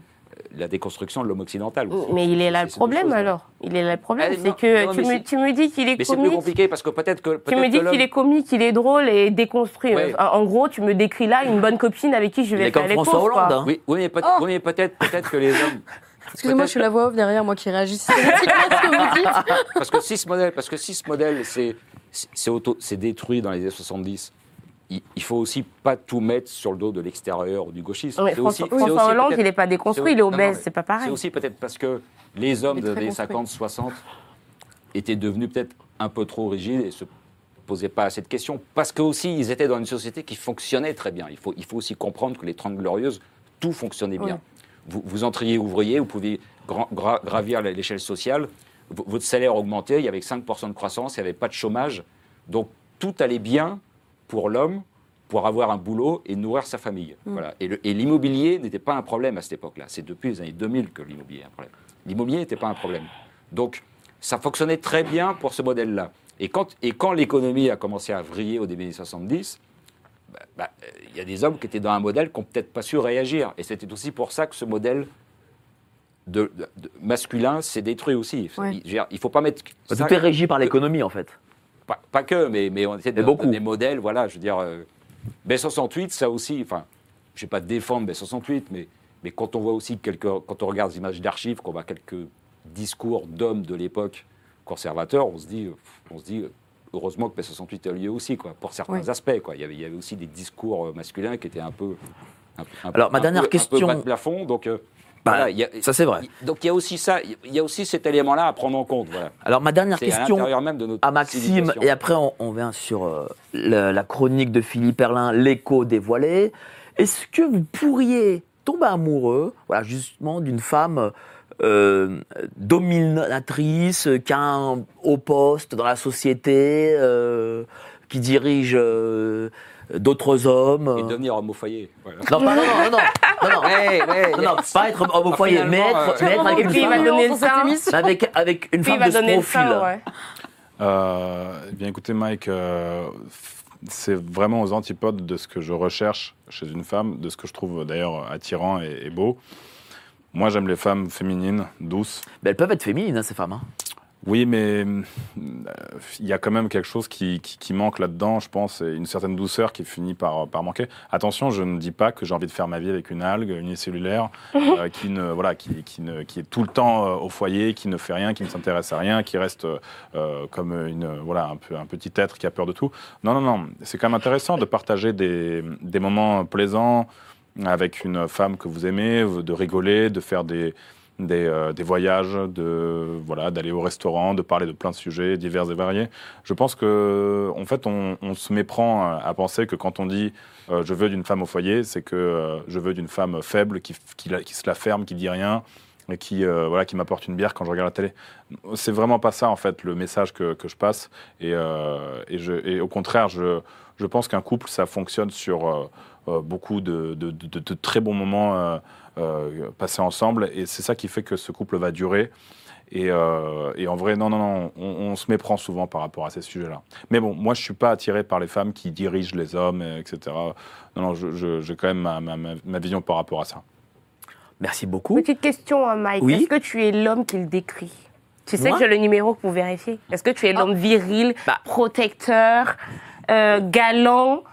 Euh, Tout ce qu'il a Ah décrit oui, je, là, je est-ce que même. tu Oui, es ça mais, mais je suis pas. euh, En tout cas, je suis pas une mauvaise, ça c'est tu, sûr. sais, tu sais que je peux Ça appeler. c'est hein. sûr. Bah, tu peux Tu appeler. sais hein. que je peux appeler et vérifier. hein. Non, mais tu peux appeler et vérifier. Euh, ben, euh, écoute, euh, pour, déjà Ah, dans, ça- les ça métiers, que, dans les là, métiers ça que l'on fait, énormément. dans les hein. métiers que l'on fait, Maude peut euh, peut témoigner. On est obligé d'être euh, un minimum avoir avoir des épaules, je Avoir pense. hein. oui. Euh, voilà, donc c'est parce que c'est un monde, euh, surtout dans les médias. euh, putain, Mm. euh, Et moi, j'ai commencé dans mon autre vie, je pense que tu dois le savoir, j'ai commencé euh, dans la politique, euh, j'étais attaché parlementaire, j'étais euh, voilà, dans, dans- dans tous, dans tous ces milieux-là, et donc fallait, euh, fallait montrer euh, qu'il fallait être fort, parce que sinon, C'est euh, c'était question. mort. Quoi. Ce n'est Ah bah pas si. ma question. Ma question, c'est est-ce que tu es l'homme protecteur, viril, euh, conservateur qu'il décrit? Est-ce Oui, que ta je, femme je peut suis. témoigner Oui, je de le ça? suis. Je oui, je le suis. S'en sort bien. voilà. Écoutez, je vous ramène euh, le fin mot de l'histoire en fin de semaine. Bah, très bien, ok. On, on verra ça. Donc, euh, la petite annonce et puis la chronique notre ami Philippe Erlin, l'écho dévoilé. Envie de lire un magazine rentable? C'est-à-dire s'informer avec des spécialistes sur les sujets qu'on aime, mais aussi protéger ses finances et sa vie privée. Comment? En appliquant nos stratégies financières. L'objectif? Surperformer face à l'inflation. La lettre confidentielle La seule lecture rentable. C'est le retour de l'émission de Géopolitique Profonde, la grande émission. Voilà, n'oubliez pas la lettre de Géopolitique Profonde, mois de janvier. Macro, microéconomie, euh, mondialisme, géostratégie. Voilà, n'hésitez pas à vous y abonner. C'est en bas, en description. Alors, dites-moi, euh, cher Philippe, euh, c'est quoi le sujet aujourd'hui? Le sujet, c'est trois, trois lettres, DPE. Est-ce que quelqu'un sait à quoi ça ressemble là? On en parle de plus en plus quand même. Alors, DPE, qu'est-ce que c'est? Diagnostic de performance énergétique. Énergétique. Voilà. Qui est en train de provoquer une catastrophe dans, dans- dans le logement. Alors, le- quand on parle de logement, on parle aussi un peu du couple, parce que c'est une étape euh, importante dans, la vie d'un couple, de, de se mettre ensemble et d'acquérir ou de, de louer un logement. Et, et on se rappelle la chanson de Pierre Perret, On reste ensemble à cause des gosses. Alors aujourd'hui, on pourrait dire que le, le fait d'avoir des enfants ne dissuade pas vraiment de divorcer. Par contre, et ça on le sait, il y a beaucoup de couples qui restent ensemble à cause du logement, parce que c'est compliqué quand on supporte plus et qu'on a convenu de se séparer, bah, de trouver un logement, de trouver des studios surtout. Euh, Il y a une tension locative énorme. Surtout à Paris. alors Paris, Rennes, Lyon, Annecy, on est à 9 demandes pour une offre. Neuf La- demandes, une offre. Pour un, pour un studio ou, deux pièces. Quoi, voilà. Donc c'est une vraie catastrophe et qui a été renforcée justement par les DPE. Donc DPE, c'est quoi? C'est un diagnostic de performance énergétique qui, qui est fait par des organismes agréés et qui mesure la performance énergétique de votre logement, c'est-à-dire sa consommation. C'est fait soi-disant pour lutter contre le- les passoires thermiques. Euh, et ça, et ça c'est déjà en place, c'est-à-dire depuis le 1er janvier 2023, l'année dernière, tous les logements G+, sont interdits à la location. Ah. Les logements G, ils seront interdits le 1er janvier 2025, donc c'est bientôt, hein, dans un an. Et, et au fur et à mesure, les F, etc., dans les années qui viennent.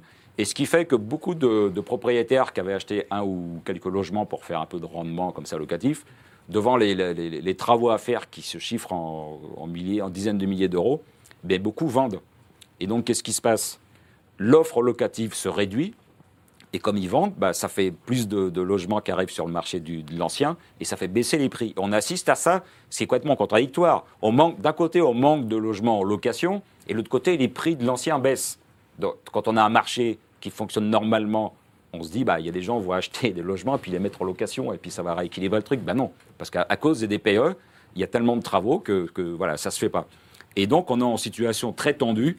Il faut savoir, notamment pour les, les studios, il faut savoir qu'à Lyon, 80% des places de camping sont occupées par des étudiants au mois de janvier. C'est-à-dire que, c'est-à-dire que les, les étudiants campings. maintenant logent dans des campings. Voilà, il n'y a pas assez de place, il n'y a pas assez de logement. 80%, et alors vous imaginez dormir dans un camping en ce moment. hein. Alors ceux qui ont des mobilhomes, ça va à peu près, mais dormir dans une tente, euh, euh, voilà.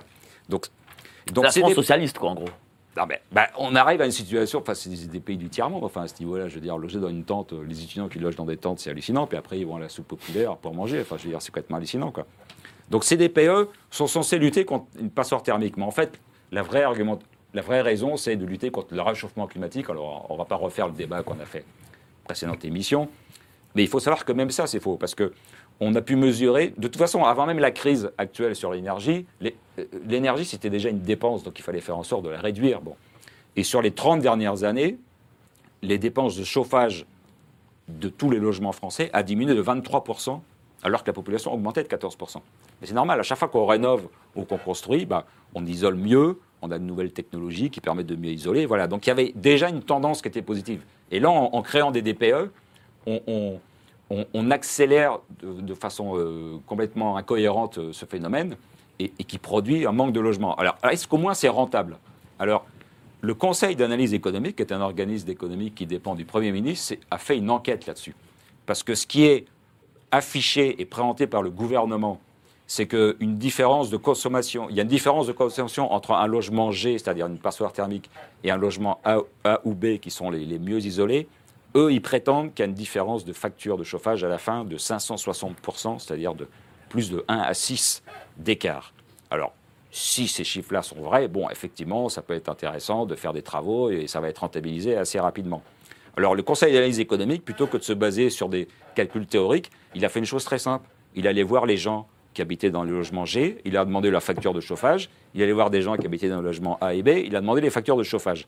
Et l'écart entre les deux, c'est pas 560%, c'est 86% seulement. C'est-à-dire c'est- moins de 1 sur 2. Donc on passe de 1 sur- plus de 1 sur 6 à moins de 1 sur 2.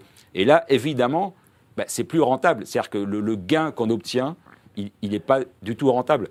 Et ce, phénomène-là, il tient au fait que, en fait, les gens qui habitent dans le logement G, bah, ils ne vont pas se mettre à surchauffer pour atteindre 20 ou 20 degrés, ils vont, ils vont plutôt diminuer pour pas trop consommer. Et ceux qui sont dans le logement A ou B, étant donné que c'est mieux isolé, ils augmentent un peu le chauffage.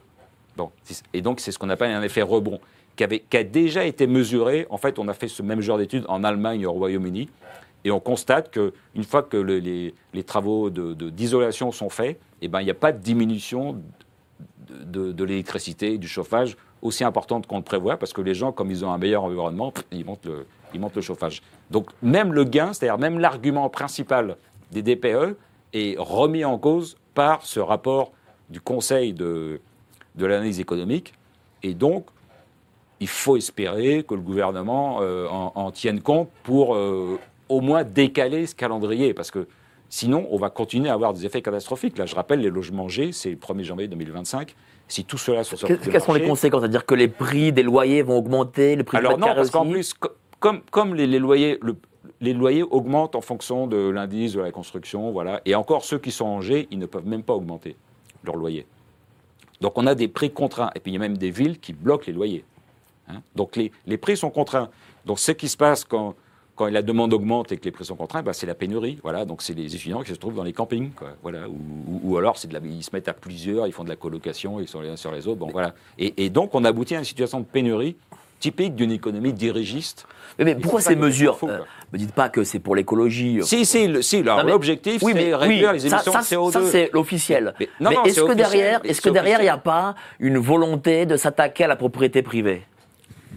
Oui, on peut le dire, parce que ce que j'ai vu aussi récemment, il n'y a pas eu beaucoup d'articles là-dessus, mais c'est quand même assez euh, révélateur, c'est qu'il y a aussi beaucoup, il y a des fonds d'investissement qui commencent à se monter pour acheter justement ces logements que les propriétaires qui ne peuvent pas faire les travaux se mettent à revendre sur le marché. Eux, ils achètent en masse pour faire les travaux. Mais moi, je me dis qu'ils ont peut-être la bonne info, comme c'est des grosses boîtes proches de l'État et tout ça, ils ont peut-être la bonne info que le calendrier va être décalé. Et à ce moment-là, le simple fait que le calendrier soit décalé, bah, leurs biens vont prendre immédiatement 10, 20, 30% de valeur, quoi, évidemment. Parce que si, si les G, là, si les G euh, interdits de location 1er janvier 2025, si c'est décalé de deux ans, bah, ça veut dire que tous ceux qu'ils ont achetés, ils vont pouvoir, ils vont pouvoir encore les louer. euh, et donc, immédiatement, leur valeur va monter et puis ils pourront faire les travaux plus tard. Quoi. Donc, il peut y avoir quelque chose comme ça, c'est-à-dire où, en fait, les petits propriétaires sont dépouillés de leur, euh, de leur logement et ça profite à des gros fonds d'investissement. Donc, c'est aussi une forme de lutte contre euh, la propriété. Quoi, voilà, parce que pour beaucoup de gens, c'est un placement intéressant de- de- d'acheter un, un logement puis de le mettre en location. Et ça, ça va devenir de, de plus en plus difficile. Quoi. Ouais, mais entre, la- entre ça et les augmentations de taxes foncières, Voilà, voilà. on voit Tout que. est fait pour euh, décourager le- les, les propriétaires. Et dans le même temps, parce que quand- quand on demande aux politiques, mais comment vous allez résoudre ces problèmes-là, eux, ils ont une solution magique, ils disent on fait de l'habitat social. Quoi. Parce que dans le même temps, la loi SRU fait que on doit avoir 30% de logements sociaux. Et il y a même des mairies qui vont aller plus loin.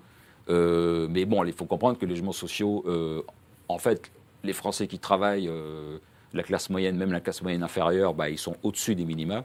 Donc c'est pas à eux que ça profite, c'est plutôt aux populations qui viennent et qui n'ont pas de travail. hein. Donc, mais ça permet de faire des clientèles électorales. En fait, c'est ça le vrai argument du logement social, c'est de faire des clientèles électorales captives. Voilà. Et les classes moyennes, on s'en fiche. De toute façon, elles, votent à droite, donc on s'en fiche. Et elles quittent Paris. Euh, il y a 120 000 Parisiens qui ont quitté Paris sur les dix dernières années. Euh, voilà, c'est ça qui se passe, c'est que les Paris. Et, donc, on va arrêter dans des villes, dans des métropoles. C'est pas que Paris, c'est aussi toutes les métropoles, avec des gens qui sont riches, donc qui sont 4 sup, qui sont bien intégrés dans, des grosses boîtes ou dans l'économie internationale, dans des boîtes qui marchent bien. Ceux-là, ils peuvent rester. Euh, ils vont peut-être faire un ou deux enfants, mais pas beaucoup plus, parce qu'après, ça devient compliqué. Et puis, il y a les populations immigrées dans les logements sociaux. Voilà, voilà ce qui, ce qui nous attend. Quoi. Mais la- et la classe moyenne, qui porte le rêve de devenir propriétaire, d'avoir des enfants, tout ça, bah ça, c'est battu en brèche. Quoi. Alors, ils vont, ils vont en province, mais le problème, c'est qu'il y a aussi moins de travail en province. Euh, euh, c'est beaucoup plus compliqué de trouver un travail quand on vit dans une zone qui est peu, peu peuplée. Quoi, qui faible. ben, c'est comme vous le dites, tout est fait euh, par le système pour que les gens n'aient pas d'enfants et n'aient pas d'argent aussi, pour le coup. Faut faire du business en ligne. on peut le faire facilement? Franchement, comme je l'ai dit au début euh, du coup de, de ce plateau, eh ben, les euh, possibilités sont infinies. Internet n'a pas de limite. Donc on peut faire beaucoup, beaucoup d'argent. Et euh, très rapidement. Et on peut donc contourner le système. Oui, plus ou moins. ouais. Ben, on peut le contourner à plein de niveaux. On peut le contourner tout simplement en éteignant la télé, on peut le contourner en éteignant la radio, en, en regardant euh, des, films euh, beaucoup plus intéressants que ceux qu'on peut voir aujourd'hui euh, sur Netflix. Et surtout en, en, en disant à ses enfants de ne pas écouter tout ce qu'on dit à l'école. Parce qu'aujourd'hui, ben, en fait, le, le wokisme, le progressisme, il a, il a tisser sa, sa- petite toile un peu partout, et notamment dans les salles de classe. Donc ce système-là, oui, on peut, le, on peut le dévier par plein de façons, et on peut le dévier également en, en- en ne pas signant un CDI de 35 heures qui va vous, vous enchaîner euh, euh, à votre patron. Quoi. Mais oui, oui, sur Internet, il y a beaucoup, beaucoup de possibilités de faire de l'argent, et je pense que Philippe, vous en êtes euh, également... euh, Mais les spécialistes des bitcoins. Ouais, voilà. Alors, ouais, ouais, voilà. Après, il y a- quelle autre solution pour contourner le système? Oui, voilà. Bon, Ah, Avant que tu ne lances le Ah, mais Bah oui, le bitcoin. Même, attends, avant Voilà. que tu le lances le Ah ben. Bitcoin, moi j'avais une contradiction à apporter euh, après. Je, Vous, vous avez, euh, comment dire, effectivement euh, abordé ce sujet sur, euh, sur le cas économique. Après, je, je, je apporte la contradiction, mais surtout sur le cas ingénierie. C'est-à-dire que je ne suis pas non plus une spécialiste. Après, ma petite expérience m'a quand même appris deux, trois trucs, surtout que j'ai déménagé récemment, donc je sais à peu près comment ça s'est passé pour que je puisse re- retrouver facilement un, logement. Là où je suis pas spécialement d'accord, c'est effectivement la loi, pour moi, elle est nécessaire. La loi euh, des? TPE, oui, pour moi, elle est nécessaire Pourquoi parce que, euh, j'en viens, euh, j'ai fait pratiquement trois ans dans un logement euh, à Paris 19 et les régularisations d'énergie, justement, chaque année, euh, j'étais pratiquement pour un logement de 30 mètres carrés seulement, j'étais à plus de 1500 euros. C'est énorme. Par an? Oui. Mais habitat collectif ou comment ça fonctionne? Non, pour moi toute seule. C'est énorme pour une personne. De- et en plus, je payais déjà un forfait euh, de 50 euros par mois. Une régularisation à presque 1500 euros que je continue de payer jusqu'à maintenant, c'est énorme.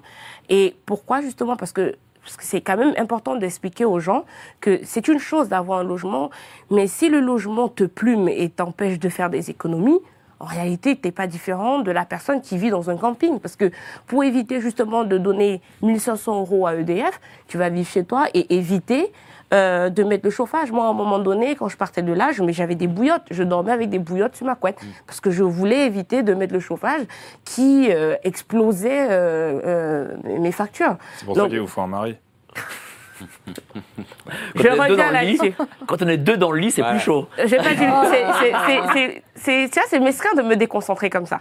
Mais en, en tout cas, en tout cas, euh, Oui, euh, pour moi, la loi, la loi DPE, c'était import, c'est important C'est de. pas ça de- qui va régler le problème parce que Oui, le évidemment. Il sera même plus mis en location. Pe- oui, pour- Il sera plus en peut-être. Mais le problème, c'est que pour vous, vous, vous voulez nous expliquer qu'en fait, euh, finalement, c'est le pas marché grave. règle le problème.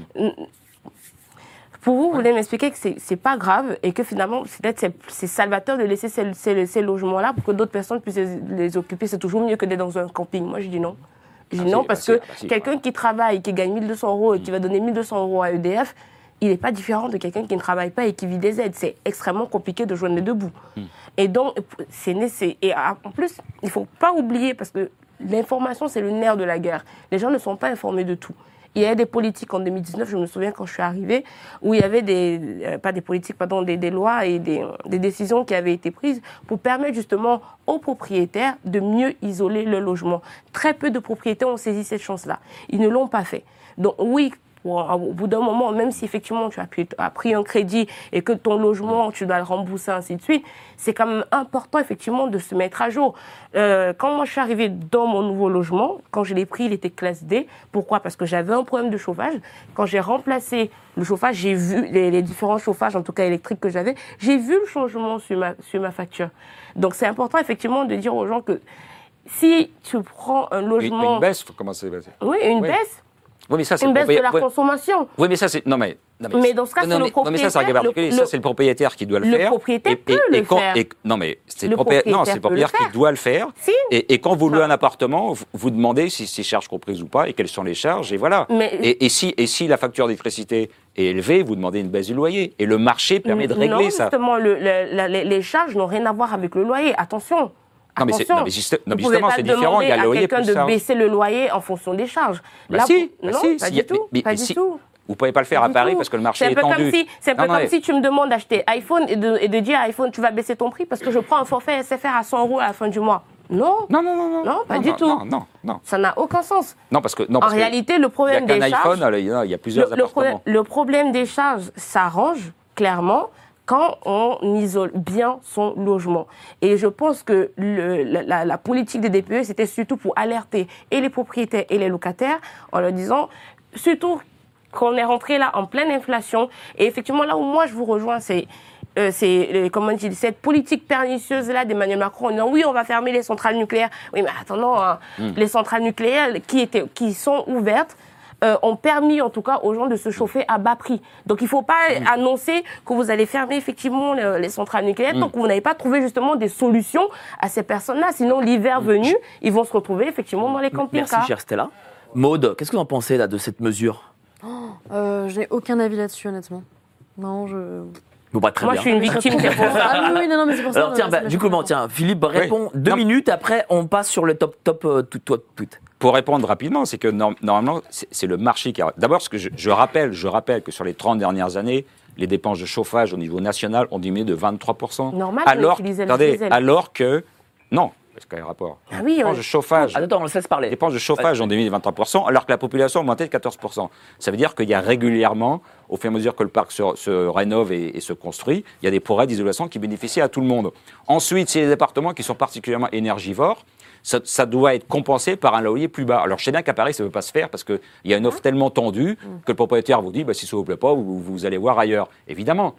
Mais dans un marché qui fonctionne normalement, bah, vous demandez la facture de chauffage, vous dites bah, bah, c'est problème, 1500 qu'en euros. France, le marché ne fonctionne pas. Ah ben voilà, Mais c'est ce que je c'est dénonce, le c'est ce que je dénonce. Alors, et il n'y a pas, y a que le en DPE. en train de me raconter il n'y a pas, que le DPE, il y a, quoi encore il y a plein d'autres éléments. Déjà, le, secteur immobilier souffre d'une fiscalité très importante. C'est-à-dire que les propriétaires, ils ne gagnent pas tant, que ça leur vie en Oui, plus. Voilà. Donc, euh, donc déjà, eux, ils sont obligés d'avoir des loyers élevés, enfin, qui semblent élevés pour celui qui loue, mais eux, quand quand ils ont payé toutes leurs charges, il ne reste pas forcément grand-chose. Donc, euh, c'est aussi pour ça. Quoi. Et le DPR, en fait, c'est la goutte qui a fait déborder le vase. Mais il y avait déjà plein de problèmes avant. C'est comme ceux qui ne payent pas leur loyer, il faut attendre un an pour les expulser, Mais dans le meilleur des cas. Moi, je suis Donc, ça moi, dissuade, moi, je suis d'accord, ça dissuade plein de Ou les propriétaires. squatteurs. les squatteurs. Voilà, les squat- ça dissuade plein de propriétaires de, de louer et d'investir dans l'immobilier. Ils me disent, bah, je vais acheter de l'assurance vie, puis il sera plus tranquille, quoi, ou du bitcoin. Donc qu'est-ce qu'il faudrait faire voilà. du coup euh, pour que ben, euh, ça soit mieux isolé par exemple Mais c'est même pas un problème. Non, non, non, mais c'est même pas ça. Il, faut, faire, il, faut isolé faire, et ce- il faut attendre faire le ce que fait, il faut faire ce que fait Javier Milei en, en Argentine. Il a bazardé, Ah, il a bazardé toutes les réglementations sur euh, le logement. Et à Buenos Aires, le nombre de logements mis en location a été multiplié par deux. Et les, et les, Quoi, et en les trois mois? en quel- depuis qu'il est installé, et les, et les loyers ont, di- ont diminué de 20%. voilà, déjà, depuis. Donc, euh, donc ça, on peut le Donc- faire en France. On baisse la fiscalité, on supprime les DPE, on, on- on fait une loi anti-squat, on fait une, euh, une loi libérale quoi voilà, anti-squatteur. Et, et on, et on arrête de construire du logement social parce que quand Paris achète de logements pour les tranchements de logements sociaux, la ville de Paris participe à la spéculation. On met en vente les logements sociaux. Voilà. Et là, on va faire baisser les prix. Et, et plein d'investisseurs vont revenir sur le marché pour acheter, rénover et louer. Et, et les- et les, et les- et les prix des locations vont se mettre à baisser. Il y en aura pour tout le monde. Ils Il y auraient aura dû vous plus choisir pour le remaniement. Moi, moi, je suis pas d'accord. Ben, ben Je voilà. ben- mieux que. Bruno Le Maire hein, quand même. C'est un pour, niveau, pour- pour la loi DPE, je, je, je, je reste pas d'accord, tout simplement parce que euh, euh, c'est important d'avoir un logement bien isolé, que ce Mais, soit mais ça d'ailleurs se pour fait, mais ça se fait dans un pays développé, libéral, normal. Voilà. Ben oui, mais ça, la ça, ça, c'est un truc de France- Comment on fait ailleurs Comment on fait C'est un truc de tiens La- France- qu'en la France Allemagne, par est exemple, en tiers-mondisée Angleterre, depuis le comment on temps. Fait Mais en- enfin, en, en Angleterre, ils ont un marché assez proche du nôtre parce qu'il y a beaucoup de logements sociaux. Ou alors peut-être en- Allemagne ou en Espagne en Amérique, tiens. Mais en Allemagne ou en Espagne, les, les- en Italie, les loyers, sont les loyers et le prix du neuf et de l'ancien sont nettement inférieurs à la France. En France, on- parce qu'il y a aussi le problème du droit foncier. En France, on a un droit foncier qui est très restrictif et qui va être renforcé avec la loi ZAN, zéro artificialisation nette, qui va inciter les communes à, à réduire euh, les surfaces euh, accordées à la construction. Euh, et donc, ça va renchérir encore le foncier, et pas seulement dans les villes, mais partout en France. Donc, on fait tout pour, euh, pour, pour, pour, pour déstructurer le marché immobilier. Quoi. Et, et donc, ça va devenir de plus en plus un produit de luxe maintenant. quoi. C'est c'est hallucinant. Quoi. C'est déjà un Bah, produit. c'est Et, déjà, et donc, pour le coup. Voilà, donc il, faut, il, faut, il faut mettre de la liberté et diminuer la fiscalité, et, et ça repartira, il n'y aura pas de problème. Merci beaucoup, cher Philippe. Alors, une petite annonce et puis on passe euh, sur les top tweets. On va voir quels sont les top tweets. Allez, la, la petite annonce. Quand j'étais petit, je lisais dans le rayon BD des grandes surfaces. J'ai pas beaucoup changé. Sauf qu'à présent, je lis la revue mensuelle de Géopolitique Profonde. Qu'y a-t-il dedans? De l'économie, de la politique et bien sûr nos solutions financières parce que s'appauvrir arrive très rapidement. On peut vous aider à y voir plus clair dans vos finances. Par contre, pour le reste, il va falloir grandir. Le retour Voilà, je mets à chaque fois, je fais la, petite pub, hein, évidemment, vous voyez. hein. Donc, euh, si vous n'êtes pas abonné à la lettre de géopolitique, pour- eh ben, faites, faites un, plan, un plan serré là-haut. Voilà, si vous n'êtes pas abonné, donc c'est pas bien. Et vous partez. Voilà. donc, le top tendance, quel est le premier top tweet? On va le commenter. Michel Drucker, tiens, ça je le, je le demandais. euh, dans- Oh, Ah bah si, juste avant. Mich- C'est un pilier. Michel Drucker qui a eu euh, le malheur euh, de dire euh, à une journaliste sur France Ça va 2, bien se passer? à la, à la- non non, à la, la questionner sur les, euh, le harcèlement sexuel qu'elle aurait subi euh, et euh, qu'elle aurait subi, je crois, une journaliste de France 2, enfin, non, non, ouais, de France 2 qu'elle aurait subi, je crois, la, euh, la rédaction des sports. Et donc, ça fait un bad buzz contre Michel Drucker où les féministes se déchaînent contre lui en disant Mais non, mais qu'est-ce que c'est ce, cet homme-là qui met en doute la parole d'une femme? Qu'est-ce que vous en pensez, Maud Bah, il fait son, son boulot de journaliste, quoi, de, de- de poser des questions, de, lever le doute. Enfin, je trouve ça tout à fait normal. bah Mais Justement, tiens, pas suivi cette. est-ce que dans les rédactions, Oui. il y a des euh, comportements déplacés de la part des mecs?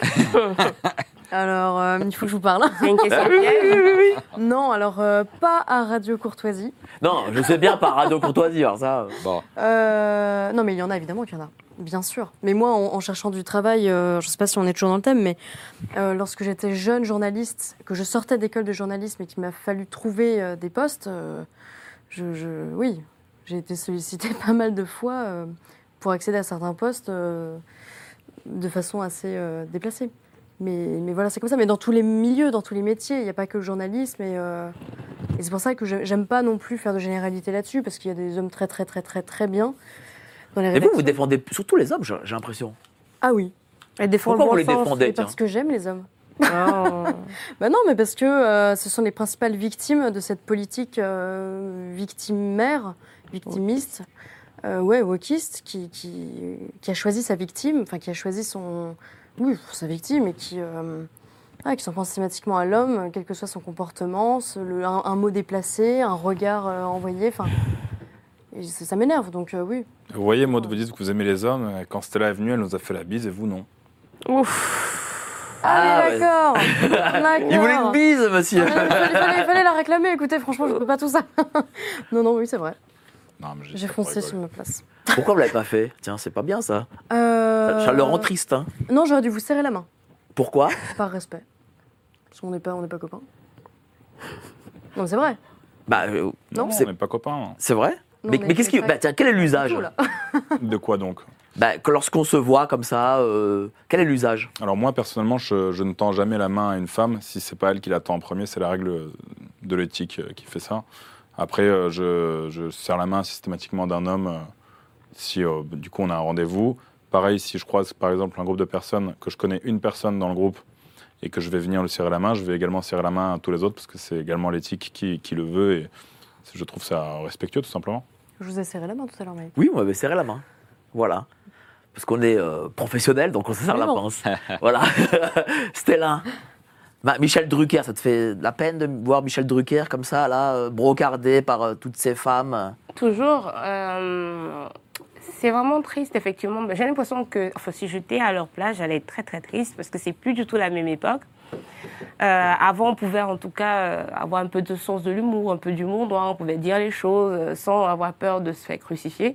Si j'étais à la place de, Drucker et de, de tous ces, on va dire, ces dinosaures-là d'une autre époque, à chaque fois que j'allais mettre mon pied sur un plateau télé, j'allais avoir peur parce que euh, le risque qu'on dérape ou qu'on dise quelque chose qui, en réalité, n'est rien du tout et que ça soit monté euh, en, en- en épingle, c'est le risque, il est très, très élevé. Donc, euh, effectivement, moi, je, je serais à la place, j'éviterais le plateau. Mais après, est-ce que c'est aussi, est-ce que ce n'est pas une forme de censure d'avoir peur de faire moi, moi, je euh, la dire, une les femmes, elles sont en réalité euh, très hypocrites. Non, non, non. Et ça, il faut le dire. Il faut le dire. Moi, j'ai vu des Les féministes. néo-féministes. Attends, attends, attends. Moi, j'ai vu une féministe de YouTube.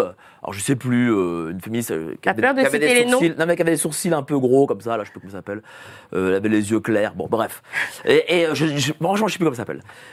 Elle nous dit oui, mais euh, la drague de rue, c'est le viol, machin et tout. Ah ok, non. Oh, très bien. Ah. Et le jour où elle va à. France Télé, elle vient en robe, et que le présentateur lui dit Mademoiselle, vous avez une jolie robe. Une jolie robe. Qu'est-ce qu'elle répond La fille, elle fait, Oh, merci monsieur. donc Le voilà. naturel euh, revient. Donc voilà. Mais bien sûr. C'est donc c'est quand même une Mais réaction parce de qu'on femme. aime être flatté, mais bien sûr. Ah, mais Moi, je comprends pas ces femmes qui se sentent euh, violées par un regard. Mais au contraire, sentez-vous. euh, apprécié. bah oui, euh, enfin. euh, J'ai, euh, pardon pour l'expression qui va arriver, mais j'ai défoncé une féministe comme Ah. ça sur le plateau d'RMC. Euh, c'est même, et c'est défoncer, c'est pas l'expression qui va arriver. Les femmes sont pas. terribles en fait. Euh, c'est vrai. Alors, l'expression qui va arriver et qui va vous choquer, c'est que cette, cette demoiselle-là, parce qu'effectivement, c'était une demoiselle, elle m'a un peu exaspérée parce qu'elle m'expliquait qu'un homme qui est galant, qui tient la porte et, et qui, euh, apparemment, elle avait pris un exemple hein, d'un homme qui l'avait aidé à porter sa valise dans les transports.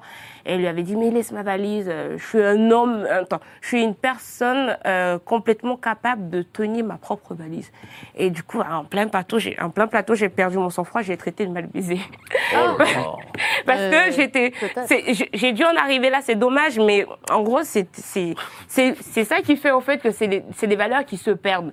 Et les- hommes Oui, n'ont que- n'ont- n'ont plus le culot, le courage, Le mec, pour recommencer la l'audace. Voilà, c'est ça. Il va se dire, euh, je vais je vais aider, je vais porter une valise, je vais tenir une porte et une chaise, euh, et ça y est, euh, demain, euh, je passe à la pendaison. J'ai- J'arrive pas à savoir si c'est euh, un complexe ou si c'est une revendication systématiquement. Ce genre de réaction, par exemple. De dire, oh, bah non, attends, tu peux me laisser faire, ça, je suis suffisamment- suffisamment forte pour porter ma, mon bagage. Est-ce qu'il faut porter vos bagages? Ah, mais moi, je, je, je suis Moi, ravie je veux même qu'on me porte. propose de- de- de- ça. Sauf si je suis capable de le faire, mais euh, si on me le propose, je dis oui. Cher Philippe, vous portez les bagages?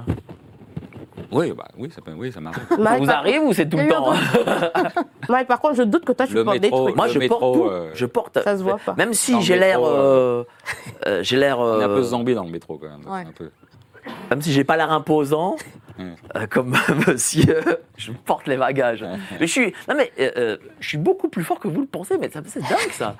À Bistro Liberté, elle me fait ouais, toi, t'es tout maigre et tout, donc du coup, euh, Mais on se elle me sort ça. Elle me sort ça. On se Ah, mais- cherchait. Tu, sais, tu sais très bien que là, je, je, je voulais ta tête sur un pic. C'est pas pareil. Non, mais c'est de la séduction déguisée, hein, j'observe. hein. Non, pas du tout. Par contre, c'est possible. par contre, deux. par contre, pas du tout sa femme. Mais justement, tiens, est-ce c'est que la nous, famille. nous qui sommes physiquement à peu près semblables, est-ce qu'on est des mecs, nous ou pas? Je crois pas que vous soyez semblables. Il a plus de cheveux. Oui, bon, ok, d'accord. Quelle méchanceté. Non mais vraiment, non mais vraiment. C'est terrible. Répondez, Est-ce qu'il faut être musclé, tiens, pour être un, pour être euh, un homme faut être viril? sportif. Faut être sportif. Ça, moi, je suis ça- sportif, ça- je ça, fais pour de la- moi, c'est un dé- Ah, bah, c'est très bien. Moi, je fais, de la, je fais du, du cardio. Ah, Pour moi, c'est obligatoire. euh, pour- Voilà.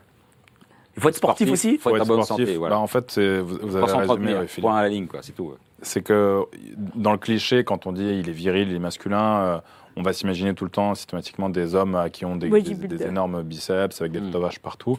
C'est pas le but, c'est pas une priorité. L'essentiel, c'est d'être sportif, en effet, de savoir se défendre, de savoir protéger sa femme si euh, jamais il y a une agression qui se passe dans la rue, euh, de savoir porter les courses, euh, une valise, euh, réparer quelque chose, réparer une voiture, euh, euh, faire un peu de bricolage si nécessaire. Donc, je pense que c'est euh, c'est c'est dans, dans ce sens qu'on qu'on veut qu'on qu'on parle d'homme fort, fort mentalement également. Donc ça, c'est un autre sujet. C'est pas juste un physique imposant, c'est pas être Schwarzenegger, Non, Voilà. non, c'est comme, pas- comme me le disait. Si ça peut te consoler. hein. Voilà. bah, c'est bien aussi après. Enfin, l'un va un peu avec l'autre parce que forcément, quand vous faites du sport, votre corps s'adapte. Bah, moi, je suis sportif, corps- Vous, euh, On sent que vous justifiez beaucoup de Non mais oui, j'ai envie de faire. Envie de faire. Moi, je suis, en, je suis de la course à pied, quoi. Je suis, je suis vraiment du cardio, mais vraiment. Hein. Endurant. Non, mais c'est c'est fou ça, les gens me croient pas. tu, tu me crois, toi? Moi, je te crois sur Oui, oui, parole. Ah bon? Ah bon, putain, mais c'est.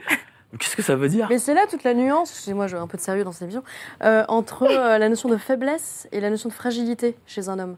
C'est-à-dire qu'un homme faible, il faut le fuir à tout prix. Mhm. Un homme fragile, c'est c'est tout à fait différent. C'est c'est quelqu'un qui. Faut le fuir aussi. Non, enfant, non, mais Pourquoi la fragilité. Mais non, Alors, Déjà, c'est quoi la différence? Bah, tout fragile le temps. tombe tout Oui, le temps alors, malade. euh, Comment? Faible, c'est tout le temps, quoi. Parce que- Oui, Là, les femmes ne sont pas c'est- vraiment attirées par les hommes fragiles. Ah, la nature d'une femme, elle n'est pas attirée après, par un c'est homme c'est fragile. toujours une question de nuance. Mais c'est quoi la fragilité? C'est-à-dire, genre, C'est quoi C'est quoi exactement Bah, la définition? c'est une- c'est une- Voilà, je ne saurais pas vous donner une définition. Je trouve qu'en fait, ça s'impose. euh, Elle s'impose d'elle-même, la définition entre faible et fragile. Faible, c'est péjoratif. Fragile. On lui a donné une toute autre définition parce qu'on a tendance à dire ouais toi t'es un fragile, mais ça c'est voilà. Mais Alors, c'est euh, quoi fragile? mais fragile, c'est quelqu'un euh, qui est capable de s'émouvoir euh, d'une petite chose, d'une petite subtilité. Sentimental. Quelqu'un- Mais oui, mais c'est quelqu'un qui, est- qui est sentimental. La Mais, larme euh, à l'œil, quoi, ça qui- ouais, mais c'est quelqu'un de touchant. C'est de pas sans cesse être dans la maîtrise de soi. Oh, non, mais attends, moi, je suis pareil quand je pleure pas dans un film. Je suis. euh, C'est savoir cette petite lueur qui. Enfin. Un homme fort peut être touchant, vous savez. Mais Et, fort, euh, faut faible. être, peut être émotionnellement, il peut avoir, euh, il peut ressentir des choses. Un homme sûr. qui est fort. Mais fort et, et avec cette, euh, cette petite euh, fragilité. Bah, pour moi, justement, un fragile, c'est un homme qui se, laisse, euh, qui se laisse abattre en fait, par, par la situation. C'est un homme qui va pas savoir prendre les devants face euh, à des problèmes que peut, euh, auxquels peut, peut faire face un foyer, un couple. Ça peut être des problèmes financiers, ça peut être des problèmes, je sais pas, la, la, la, la, la mère euh, de, de sa femme va tombée gravement malade. Il va être fort et euh, savoir euh, euh, contribuer euh, à, à prendre en fait euh, les devants et à dire à sa femme tout va bien se passer. Je suis là pour toi. On va, on passer ce moment ensemble. Et c'est ça, en fait, être un homme fort. Et c'est pour ça que, dans ce- à ce moment-là, la fragilité, elle n'a pas sa place dans un foyer. C'est pour ça que les femmes, normalement, ne sont pas attirées par Oui, mais est-ce que les femmes ne sont pas aussi des mères, parfois, avec leur conjoint et leur époux? Ouais. Tiens, Maud.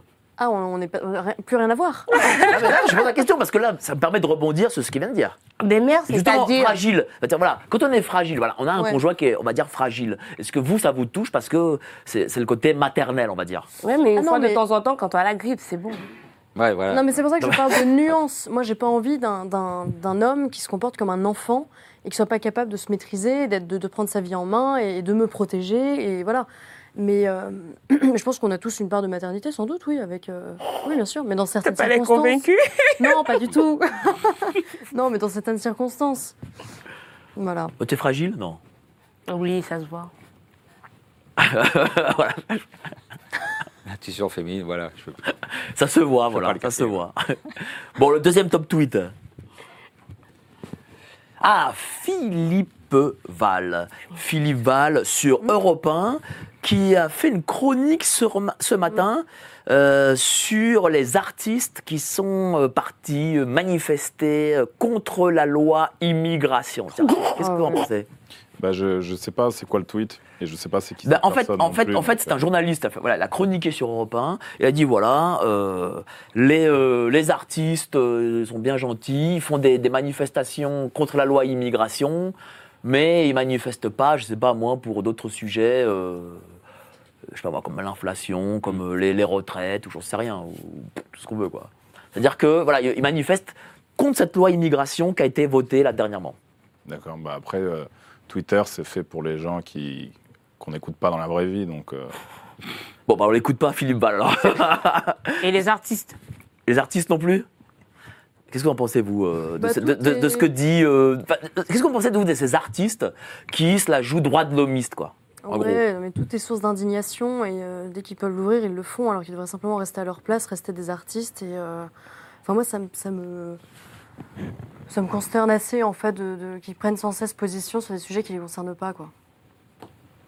T'es artiste, t'es pas géopoliticien, t'es pas euh, politicien, tu voilà, mais après c'est peut-être un peu radical, mais euh, je, je trouve qu'il y a des sujets d'indignation qui valent le coup effectivement de sortir.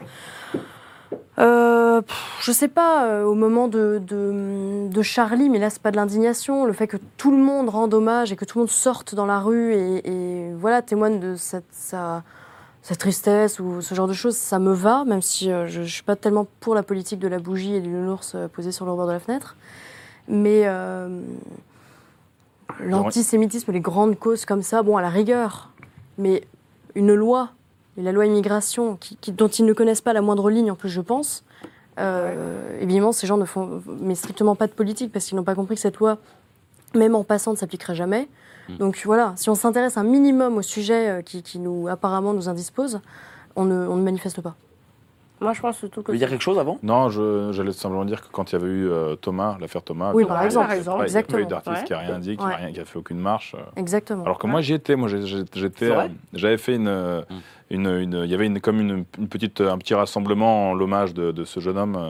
moi j'y étais, pourtant euh, voilà, euh, je suis quelqu'un d'assez occupé, j'ai beaucoup de trucs à faire tout le temps, mais j'ai quand même pris le moment d'y aller, quoi. Et j'ai pas médiatisé tout Ça vous ça. a touché.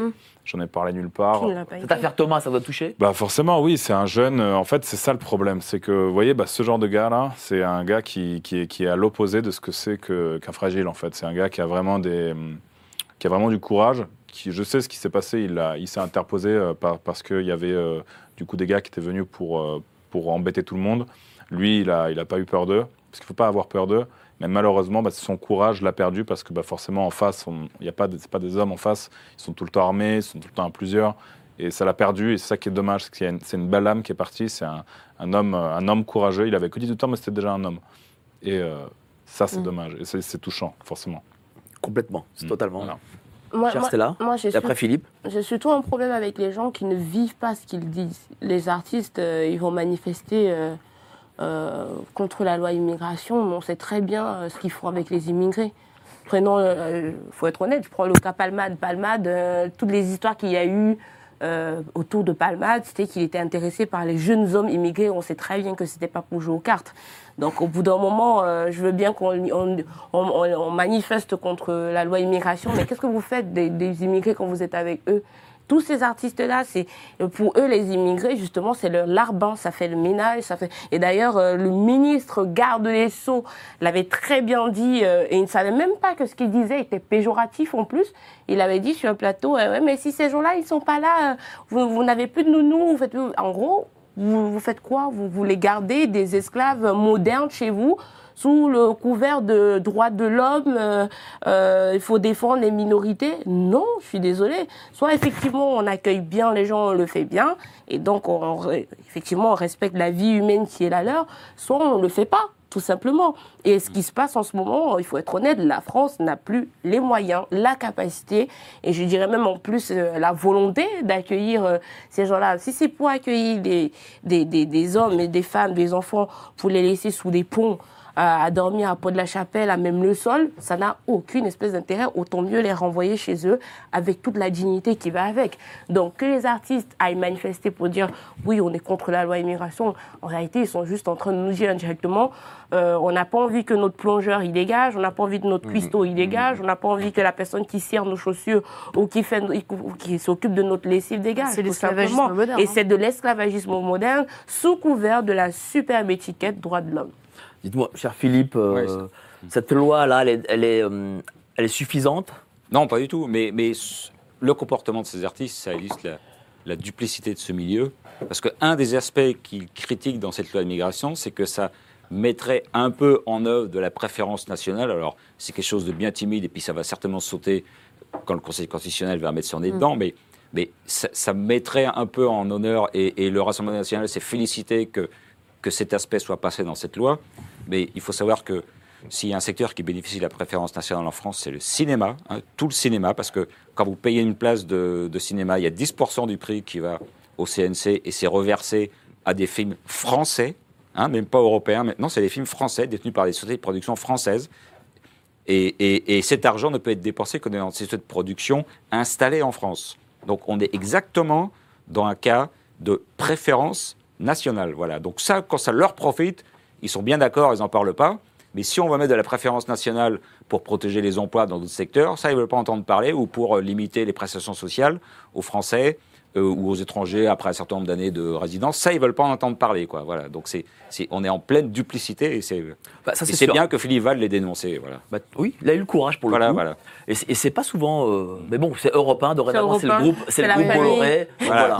Et d'ailleurs, les audiences remontent d'Europe 1, donc comme quoi, ça, bah, ils ont raison, ils ont fait un bon virage. Quoi. Troisième top tendance, j'avoue que euh, c'était pas un grand top tendance, mais bon, je l'ai, je l'ai relevé, histoire de...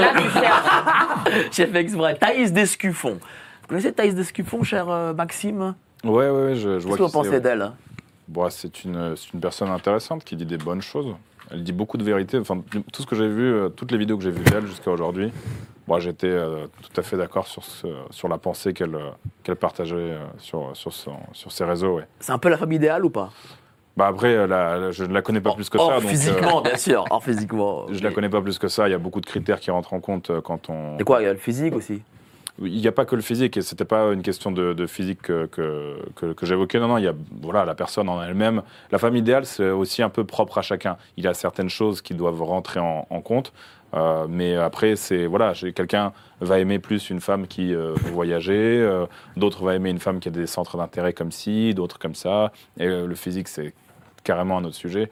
Mais on peut pas comme ça savoir si c'est une femme idéale juste avec ce qu'elle dit. Mais tout ce qu'elle dit, tout ce que j'ai vu d'elle jusqu'à présent, je trouve que c'est la, bonne c'est la bonne voie et c'est selon ces choses-là qu'il faudrait euh, avoir euh, une sélection. C'est la bonne voie, cher Maud Vous faites exprès? Alors, hein, c'est la bonne voie? Alors, euh, tout ce que vous direz, hein, je... sera retenu Bah, contre bah, vous. oui, oui. Comme on est en, en direct, c'est formidable. Non, je non, ne mais cautionne pas, hein. Non, mais- voilà. mais- mais alors moi, ce Parce que j'ai déjà quelques problèmes, donc je ne cautionne plus. ce que je ne cautionne pas, c'est c'est- c'est le fonds de commerce euh, de, de Thaïs Escuffon. Alors, je, je n'ai rien contre elle. Euh, elle a mené de très justes et nobles combats, mais alors là, je ne sais pas ce qui se passe. On est dans, c'est pareil, c'est une succession de clichés euh, sur ce que devrait être la femme, la façon dont elle devrait se comporter. Euh. Voilà, je, là, j'ai pas ces tweets sous les yeux, mais enfin, s'il fallait les citer, euh, je, je- Non, mais Je sans suis les citer, c'est-à-dire que les clichés, terrible. quoi C'est-à-dire qu'elle, bon, bah, elle, elle est sur la vision euh, de oui, oui, oui, Maxime, oui. quoi. Bah oui, complètement. Mais depuis le début, je suis quasiment pas d'accord. Donc en fait, ça, ça, ça change pas grand-chose. Je, je, je- voilà, j'adhère mais, pas mais- du mais- tout. mais elle a du succès. euh, Et euh, oui, c'est vrai. Non, mais parce qu'il doit y avoir une attente quand même, sans doute. Je sais pas. euh, Peut-être que. Mais est-ce qu'on sait qui sont les gens qui la suivent? Est-ce que c'est des garçons ou des filles? Ah, je sais pas. Ça, c'est le truc. Les ça. deux. Les deux? Les deux, j'avais vu un peu les commentaires, il y a les deux. Il y a, il y a beaucoup de garçons, il y a beaucoup d'hommes qui sont assez surpris du coup de, de voir ce discours. Euh, bah, Aujourd'hui, je suis une femme jeune euh, au, au 21e siècle. Mais après, il y a des filles aussi qui sont, qui sont beaucoup d'accord. D'ailleurs, en parlant de ça, je reçois beaucoup de, de messages euh, de la part de, justement de, de- de jeunes femmes, de jeunes filles qui disent qu'elles sont complètement d'accord avec cette vision-là et que euh, c'est vrai que c'est compliqué d'en parler en public. Donc elles, elles n'en parlent pas, elles disent rien quand ce sujet vient sur la table, mais qu'elles sont d'accord, comme les, comme les gars euh, qui me suivent également. Donc euh, encore une fois, si Thaïs elle a du, du succès sur les réseaux, si elle a beaucoup de vues, s'il y a un engouement, un engagement euh, quand elle fait des vidéos, bah, je pense que c'est que ça représente quand même une bonne partie de la société actuelle qui est d'accord avec ce qu'elle dit. Mais c'est une partie de la société qui est complètement infantilisée et qui a besoin de ça parce qu'elle est complètement perdue. Comment ça? Bah parce que quand on vous commence à vous dire tu dois vivre de telle manière, tu dois t'habiller de telle manière, tu dois faire ceci, cela, si tu commences à suivre une personne qui te dit ça euh, quotidiennement, euh, bah, c'est que visiblement tu as besoin de ça, mais que tu es, incapable de te gérer toi-même. quoi. Et euh, enfin, moi j'ai mais pas les besoin gens, que on le quelqu'un voit, me- sont pas capables. Mais on bien le voit sûr. avec le Covid. Oui, Euh, mais ce l'État sont leur gens fragiles comme ça. qui suivent euh, ce genre de personnes. Je, je- voilà, ou des, des gens qui ont besoin d'admirer des Mais personnes savoir, qui leur ressemblent. les ou pas, du coup Alors les faibles, ce sont des personnes faibles autant pour moi, bonne nuance, qui suivent ces, perso- qui suivent ces personnes-là. Enfin moi, je, je- je- voilà. Mais après, euh, tant mieux si ça marche. Qu'est-ce que vous pensez de Thaïs? Est-ce que c'est votre genre euh, c'est de, de contenu euh, Est-ce que vous dites, tiens, ce qu'elle dit, c'est quand même intéressant? Euh, pas tout, parce que, euh, par exemple... Mais une euh, partie. Bah, une partie de ce que euh, Maxime a dit, je suis entièrement d'accord avec lui. Le- encore une fois, moi je suis quelqu'un qui, euh, pour suivre quelqu'un, il faudrait que la personne me montre qu'elle vit ce qu'elle dit. J'ai besoin de cette cohérence-là pour suivre quelqu'un. Et pour l'instant, pour moi, je ne vois pas cette cohérence-là en elle. Euh, loin de moi, encore une fois, pitié l'idée de, de euh, l'attaquer. pas cette cohérence je vais y arriver. Je vais y arriver. Euh, loin de moi l'idée de l'attaquer euh, euh, personnellement, ce n'est pas du tout le but. Euh, je prends un exemple tout bête. euh, elle, a, dit, l'un des tweets pour le coup qui m'avait marqué, c'est euh, si une femme par exemple a des problèmes avec son père, il faut la fuir. Oui, mais si tu es comme moi et que tu as un père qui était un beau salopard, qu'est-ce que tu fais? C'est pas parce que tu as un père qui, est, qui, qui, qui a justement failli à son devoir de père que ça veut dire que tu as un problème avec tous les hommes. Donc, dis par exemple des femmes qui ont eu malheureusement la chance, on choisit pas ses parents, d'avoir d'avoir la malchance d'avoir un, géniteur, parce que c'est pas un père, un père c'est celui qui est un rôle modèle, mais un géniteur qui n'a pas été au, rendez-vous, dire les ostraciser et dire euh, elles valent pas le coup. Je suis désolée, c'est- pour moi c'est injuste déjà. Ça c'est l'un des sujets. Le deuxième sujet c'est qu'elle, j'avais vu, elle avait dit, euh, une femme ne doit pas être présente, une bonne femme en tout cas selon ses critères ne doit pas être présente sur les réseaux sociaux, mais elle publie tout le temps. Elle publie tout le temps, elle publie tout le temps sur Twitter, euh, sur Facebook, sur TikTok et tout. Donc si effectivement on se réfère à la définition de la bonne femme très conservatrice qui ne doit pas avoir les- être sur les réseaux sociaux pour justement ne pas attirer l'attention des mecs, qu'est-ce qu'elle fait sur les réseaux fait, c'est des énormités, elles restent à la surface des choses. Qu'elles disent aux femmes ne publiez pas des photos de votre cul, ça d'accord. Je suis entièrement d'accord Voilà. au passage. Et justement, un, autre, un autre, euh, une autre incohérence que j'ai pointée à, à- à propos de son habillement, oui, mais il y a une photo, une, photo de Thaïs qui fait le tour des, euh, de- de- des- réseaux où elle était allée tirer justement à Baptiste Marchais. Elle avait une culotte Mm. ras la foufoune. Pardon. Mais encore une, moi, moi je n'ai, c'est, c'est Ce sont juste tes ça. propos. Voilà. Encore bien. une fois, effectivement, ce sont mes propos. Je ne l'attaque pas personnellement. Ce que je dis, c'est que quand je suis quelqu'un, il faudrait que la personne vive ce qu'elle dit. Lui, par exemple, je le suis et je, je, je, je- il vit ce qu'il dit. Je n'ai, c'est pour ça que par- par- la plupart des, des choses qu'il dit, je suis d'accord avec. Je vais apporter des nuances. Mais pour une femme qui tient le même discours et qui dit, euh, voilà, une bonne femme doit être ça, ça, ça, ça, et je m'attends en tout cas à, Mais moi, j'ai à te l'impression que classer. ces tweets, c'est les enfin, mecs qui l'écrivent, non? C'est pas des mecs, des community managers qui lui écrivent? Bon, après, il faudra l'appeler et lui Non. poser la question directement. Comme ça, on va éviter de spéculer Qu'est-ce sur la qu'est-ce réponse. que t'en penses. Philippe euh, Moi j'aime bien déjà, elle fait hurler toutes les féministes euh, de, gauche, donc déjà en soi bon. C'est un très bon point. Donc, en gros, elle doit être, une, après- elle doit être un clown, quoi, une caricature d'elle. Non, non, non, non, mais alors, c'est- il y, a- il y a des Ouais, ça sorties un fais, peu... tu fais hurler les a des- gauchistes, c'est bien. Non, non, mais non, mais c'est non, mais c'est déjà une bonne chose. Elle s'oppose au discours médiatique Bah oui, majoritaire. mais ce sont vraiment les deux Donc déjà, et elle- alors elle le fait, on peut trouver certains tweets, certaines euh, assertions un peu, un peu caricaturales, mais bon, ça, fait- ça fait aussi partie du jeu. euh, bon. Et puis elle les démontre, j'ai regardé quelques vidéos, et elle explique, c'est pas, elle n'est pas un gourou. Elle cherche à convaincre, bon, mais, mais voilà, vite, on, on prend, on prend ce qu'on veut, et puis voilà, quoi. Mais Mais ce que je remarque, c'est que pas- les deux pas mecs sont d'accord avec elle, Voilà. mais les deux filles ne le sont pas. C'est ça, Ah non. en, en gros, en fait. Je n'ai pas dit que je n'étais pas entièrement d'accord. Je dis juste qu'il y a un des, peu. il y a des, il- pour moi, il n'y a pas de cohérence entre ce qu'elle dit et ce qu'elle présente. Et donc, à partir de là, j'ai du mal à être, à, comment dire, à suivre ce discours-là. Par contre, effectivement, et c'est là où je suis pas d'accord avec Massim quand il tu dis que ça, ces vidéos suscitent de l'engouement. Toute femme belle, blonde aux yeux bleus qui fait du contenu est forcément suivie. Ça, c'est un. Et de deux, la base fan de Thaïs Escuffrand, elle l'a pas connue parce qu'elle était euh, pour les hommes. On l'a connue parce que c'était une femme, justement, identitaire qui défendait son pays. Et donc, ces gens-là, effectivement, connaissent ces idées-là. Et je pense que c'est d'abord ça, sa fan base. Des personnes qui l'ont trouvée très intelligente, très courageuse de défendre son pays. Et là, moi, j'étais entièrement d'accord. Je n'ai rien à dire à ce niveau-là. Mais une fois qu'on on laisse ce domaine-là et qu'on se retrouve sur ce que doit être la femme parfaite, euh, avec comment elle doit s'habiller, comment elle doit parler, est-ce que plus ou moins elle doit se connecter sur les réseaux sociaux, est-ce qu'elle doit être archaïque, est-ce que, est-ce que, est-ce que, est-ce que, euh, pour au moins en tout cas euh, prêcher, euh, euh, enfin pour prêcher, prêcher ta paroisse, enfin, on dit prêcher pour sa paroisse, bah, vis ce que tu dis. Je sais pas, moi, marie-toi, euh, montre-moi que tu, tu peux tenir un foyer, montre-moi que tu es une femme qui n'est pas euh, justement une femme euh, addicte aux réseaux sociaux, disparaît, enfin, montre, je- disparaît pas dans le sens de. C'est vrai qu'elle n'est pas mariée, mais- elle n'est pas mariée, elle n'a pas d'enfant. Voilà, elle n'est pas Non. mariée, elle n'a pas elle est jeune d'enfant, elle n'est pas une femme au fo- elle est pas une femme au foyer et elle est sur les réseaux sociaux. Elle est exactement le contraire de ce qu'elle prône. Je suis désolée. Les femmes peut- sont des louves pour les femmes. Ça, c'est vrai. Oh non, pas du Ça, tout. c'est vrai. Euh, je, je dirais la même chose d'un homme qui ne vit pas, euh, et je peux même le citer ju- jusqu'ici, c'est pareil, je, je peux citer par exemple Stéphane Edouard. Stéphane Edouard, pour moi, c'est pareil, c'est la même sauce. Euh, je suis, Un autre influenceur. ou un autre influenceur. Euh, je suis entièrement d'accord quand il attaque les sujets euh, wokistes, euh, géopolitiques, actualité. Enfin, je suis plus ou moins d'accord. Mais dès qu'on arrive, encore une fois, sur les relations hommes-femmes, je sais pas pourquoi ils ont toujours cette prétention de, de se dire Ouais, mais on a est-ce que c'est saisi pas le nouveau truc, mais en sujet fait, Est-ce pas que les relations hommes-femmes, en fait, c'est en pas fait, le c'est un nouveau sujet. Mais non, mais ça marche. pour ne pas aller sur le, le vrai euh, politiquement incorrect Parce que voilà, elle a été bannie parce qu'elle parlait d'identité, de d'immigration, etc. Donc elle a été bannie. Bon, et elle s'est dit tiens, allez, je vais trouver un autre sujet. Je vais parler des relations hommes-femmes parce qu'en Bah, fait, à euh, partir de là, c'est sa liberté, euh, c'est sa liberté euh, d'expression la plus totale. Et dans ce cas, je respecte, mais- j'ai rien à dire. Est-ce que c'est pas plutôt ça, euh, cher Maxime? Euh, bah, écoutez, Mike, je pense que c'est un sujet qui est vraiment d'actualité. euh, les relations hommes-femmes, on l'a vu tout au long de ce plateau. Donc, à mon avis, oui, ça constitue un, euh, un bon, euh, un bon fil directeur pour, du, pour créer du contenu. Après, euh, je trouve que bah, c'est noble de, de- de- parler de cette cause et de défendre certains, certains points de vue. Je pense que dans tous les cas, de toute façon, il y aura toujours quelque chose à dire.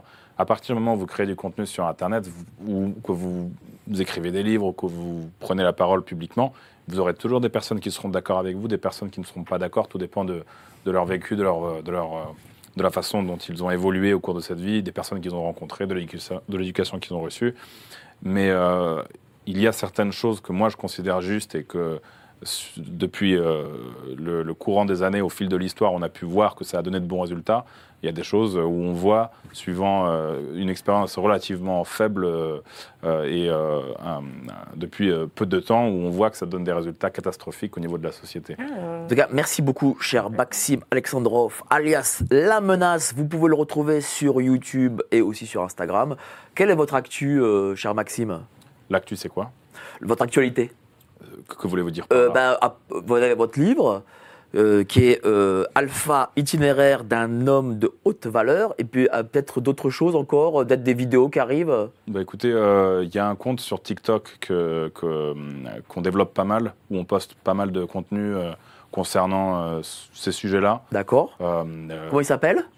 Pareil, c'est La la, menace La menace.yt, ouais. Il y a un bel engouement dessus également. D'accord. En fait, euh, moi, je me présente comme étant tout simplement un entrepreneur qui fait des vidéos sur Internet et qui fait du contenu en répandant une certaine façon de penser que je considère juste. Après, voilà, euh, le contenu parle de lui-même au cours de ce genre d'intervention, au cours des interviews que je peux donner à divers médias, euh, au cours de podcasts. Eh bien, bah, je pense que ça, ça constitue Des déjà- podcasts aussi? Oui, oui, j'en ai fait quelques-uns déjà. Où, où est-ce qu'on peut les trouver? Euh, je crois qu'il y en a un qui va sortir là dans pas longtemps. Il y en a un autre, pareil, doit, il doit sortir normalement. Je me rappelle plus. Ou ça le- sur Deezer euh, it- euh, Ah non, on a des podcasts euh, physiques. C'est comme une interview en fait. C'est, Ah, finalement, c'est, des, des sortes d'interviews. Le podcast, c'est un nom qu'on a vraiment popularisé. Je crois qu'à la base, c'était en effet que audio. Maintenant, c'est podcast, c'est visuel aussi. quoi. Donc euh, voilà, en fait, c'est avec les réseaux de manière globale que je répands cette pensée. Et euh, le livre, oui, c'est un, c'est un bel, euh, comment dire, c'est un, c'est un, c'est un bel exemple qu'on peut donner juste comme ça. Mais après, c'est tout pleinement les, toutes les vidéos, tous les contenus qu'on peut trouver, ça vise à un seul but, propager cette pensée. Et j'imagine aussi que vous avez des sortes de formations peut-être pour parler de, de comment gagner de l'argent sur Internet, des choses comme ça. On a, Sinon- des, on, a, on a un programme euh, qu'on qu'on développe depuis plusieurs mois déjà, qui fonctionne très très bien. Sur votre site, comment il s'appelle?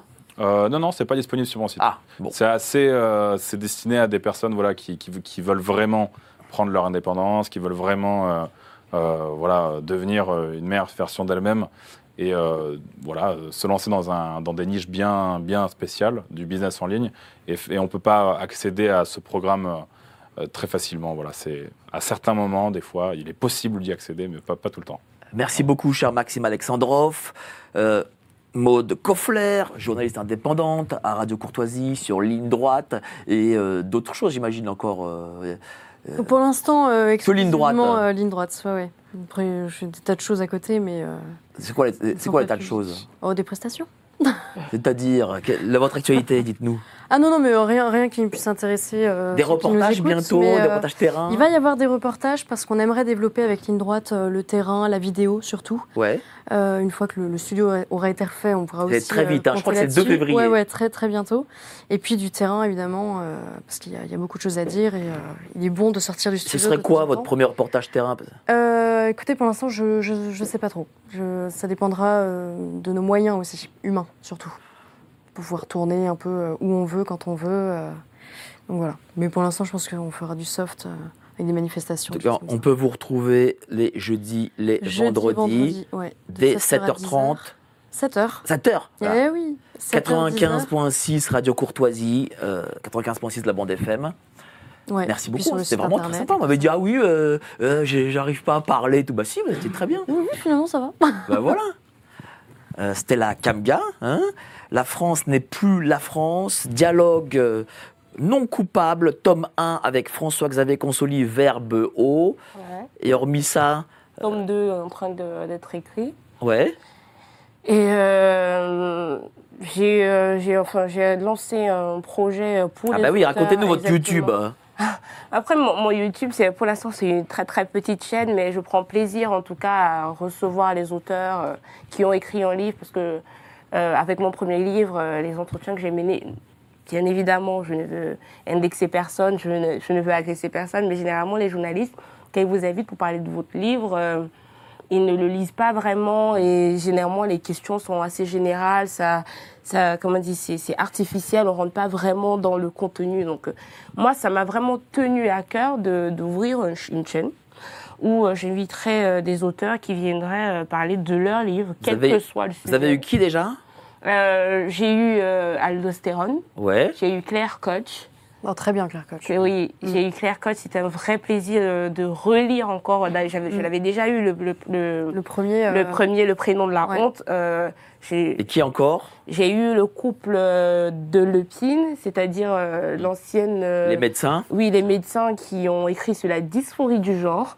Euh, D'ailleurs, euh, je viens de relâcher euh, la première partie de, de l'entretien. C'est extrêmement, euh, vraiment, je vous encourage pour le coup à aller le voir parce que les, la, la mésinformation qu'il y a sur le sujet euh, de, de, de- des, Du genre. des- du genre des, des patients, en tout cas, qui en réalité de, à, à la base sont des personnes normales, mais qu'on va rendre malades et dépendantes d'hormones euh, à vie c'est un truc de dingue. Et donc, il n'y a pas que l'idéologie woke qui est derrière, mais en réalité, il y a aussi un business extrêmement juteux euh, de médecins qui se nourrissent de cette misère humaine de, de ces personnes-là, parce qu'elle explique quand même que c'est des gens qui sont euh, prédisposés au suicide.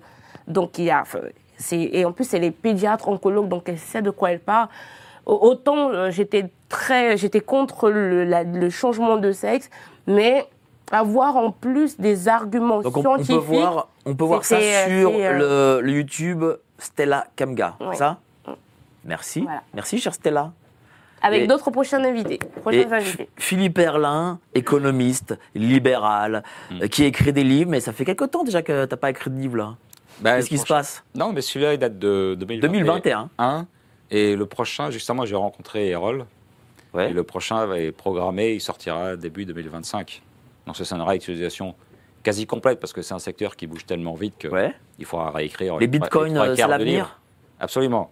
Absolument. Moi, je conseille euh, d'y aller. Là, on devrait avoir une bonne année, là, donc euh, 2024. Donc euh, on, peut, on peut rentrer, on peut y aller. Il y a à peu près que ça comme placement qui fonctionne bien parce que l'immobilier, justement, à l'achat, ça baisse. euh, on en a parlé tout à l'heure.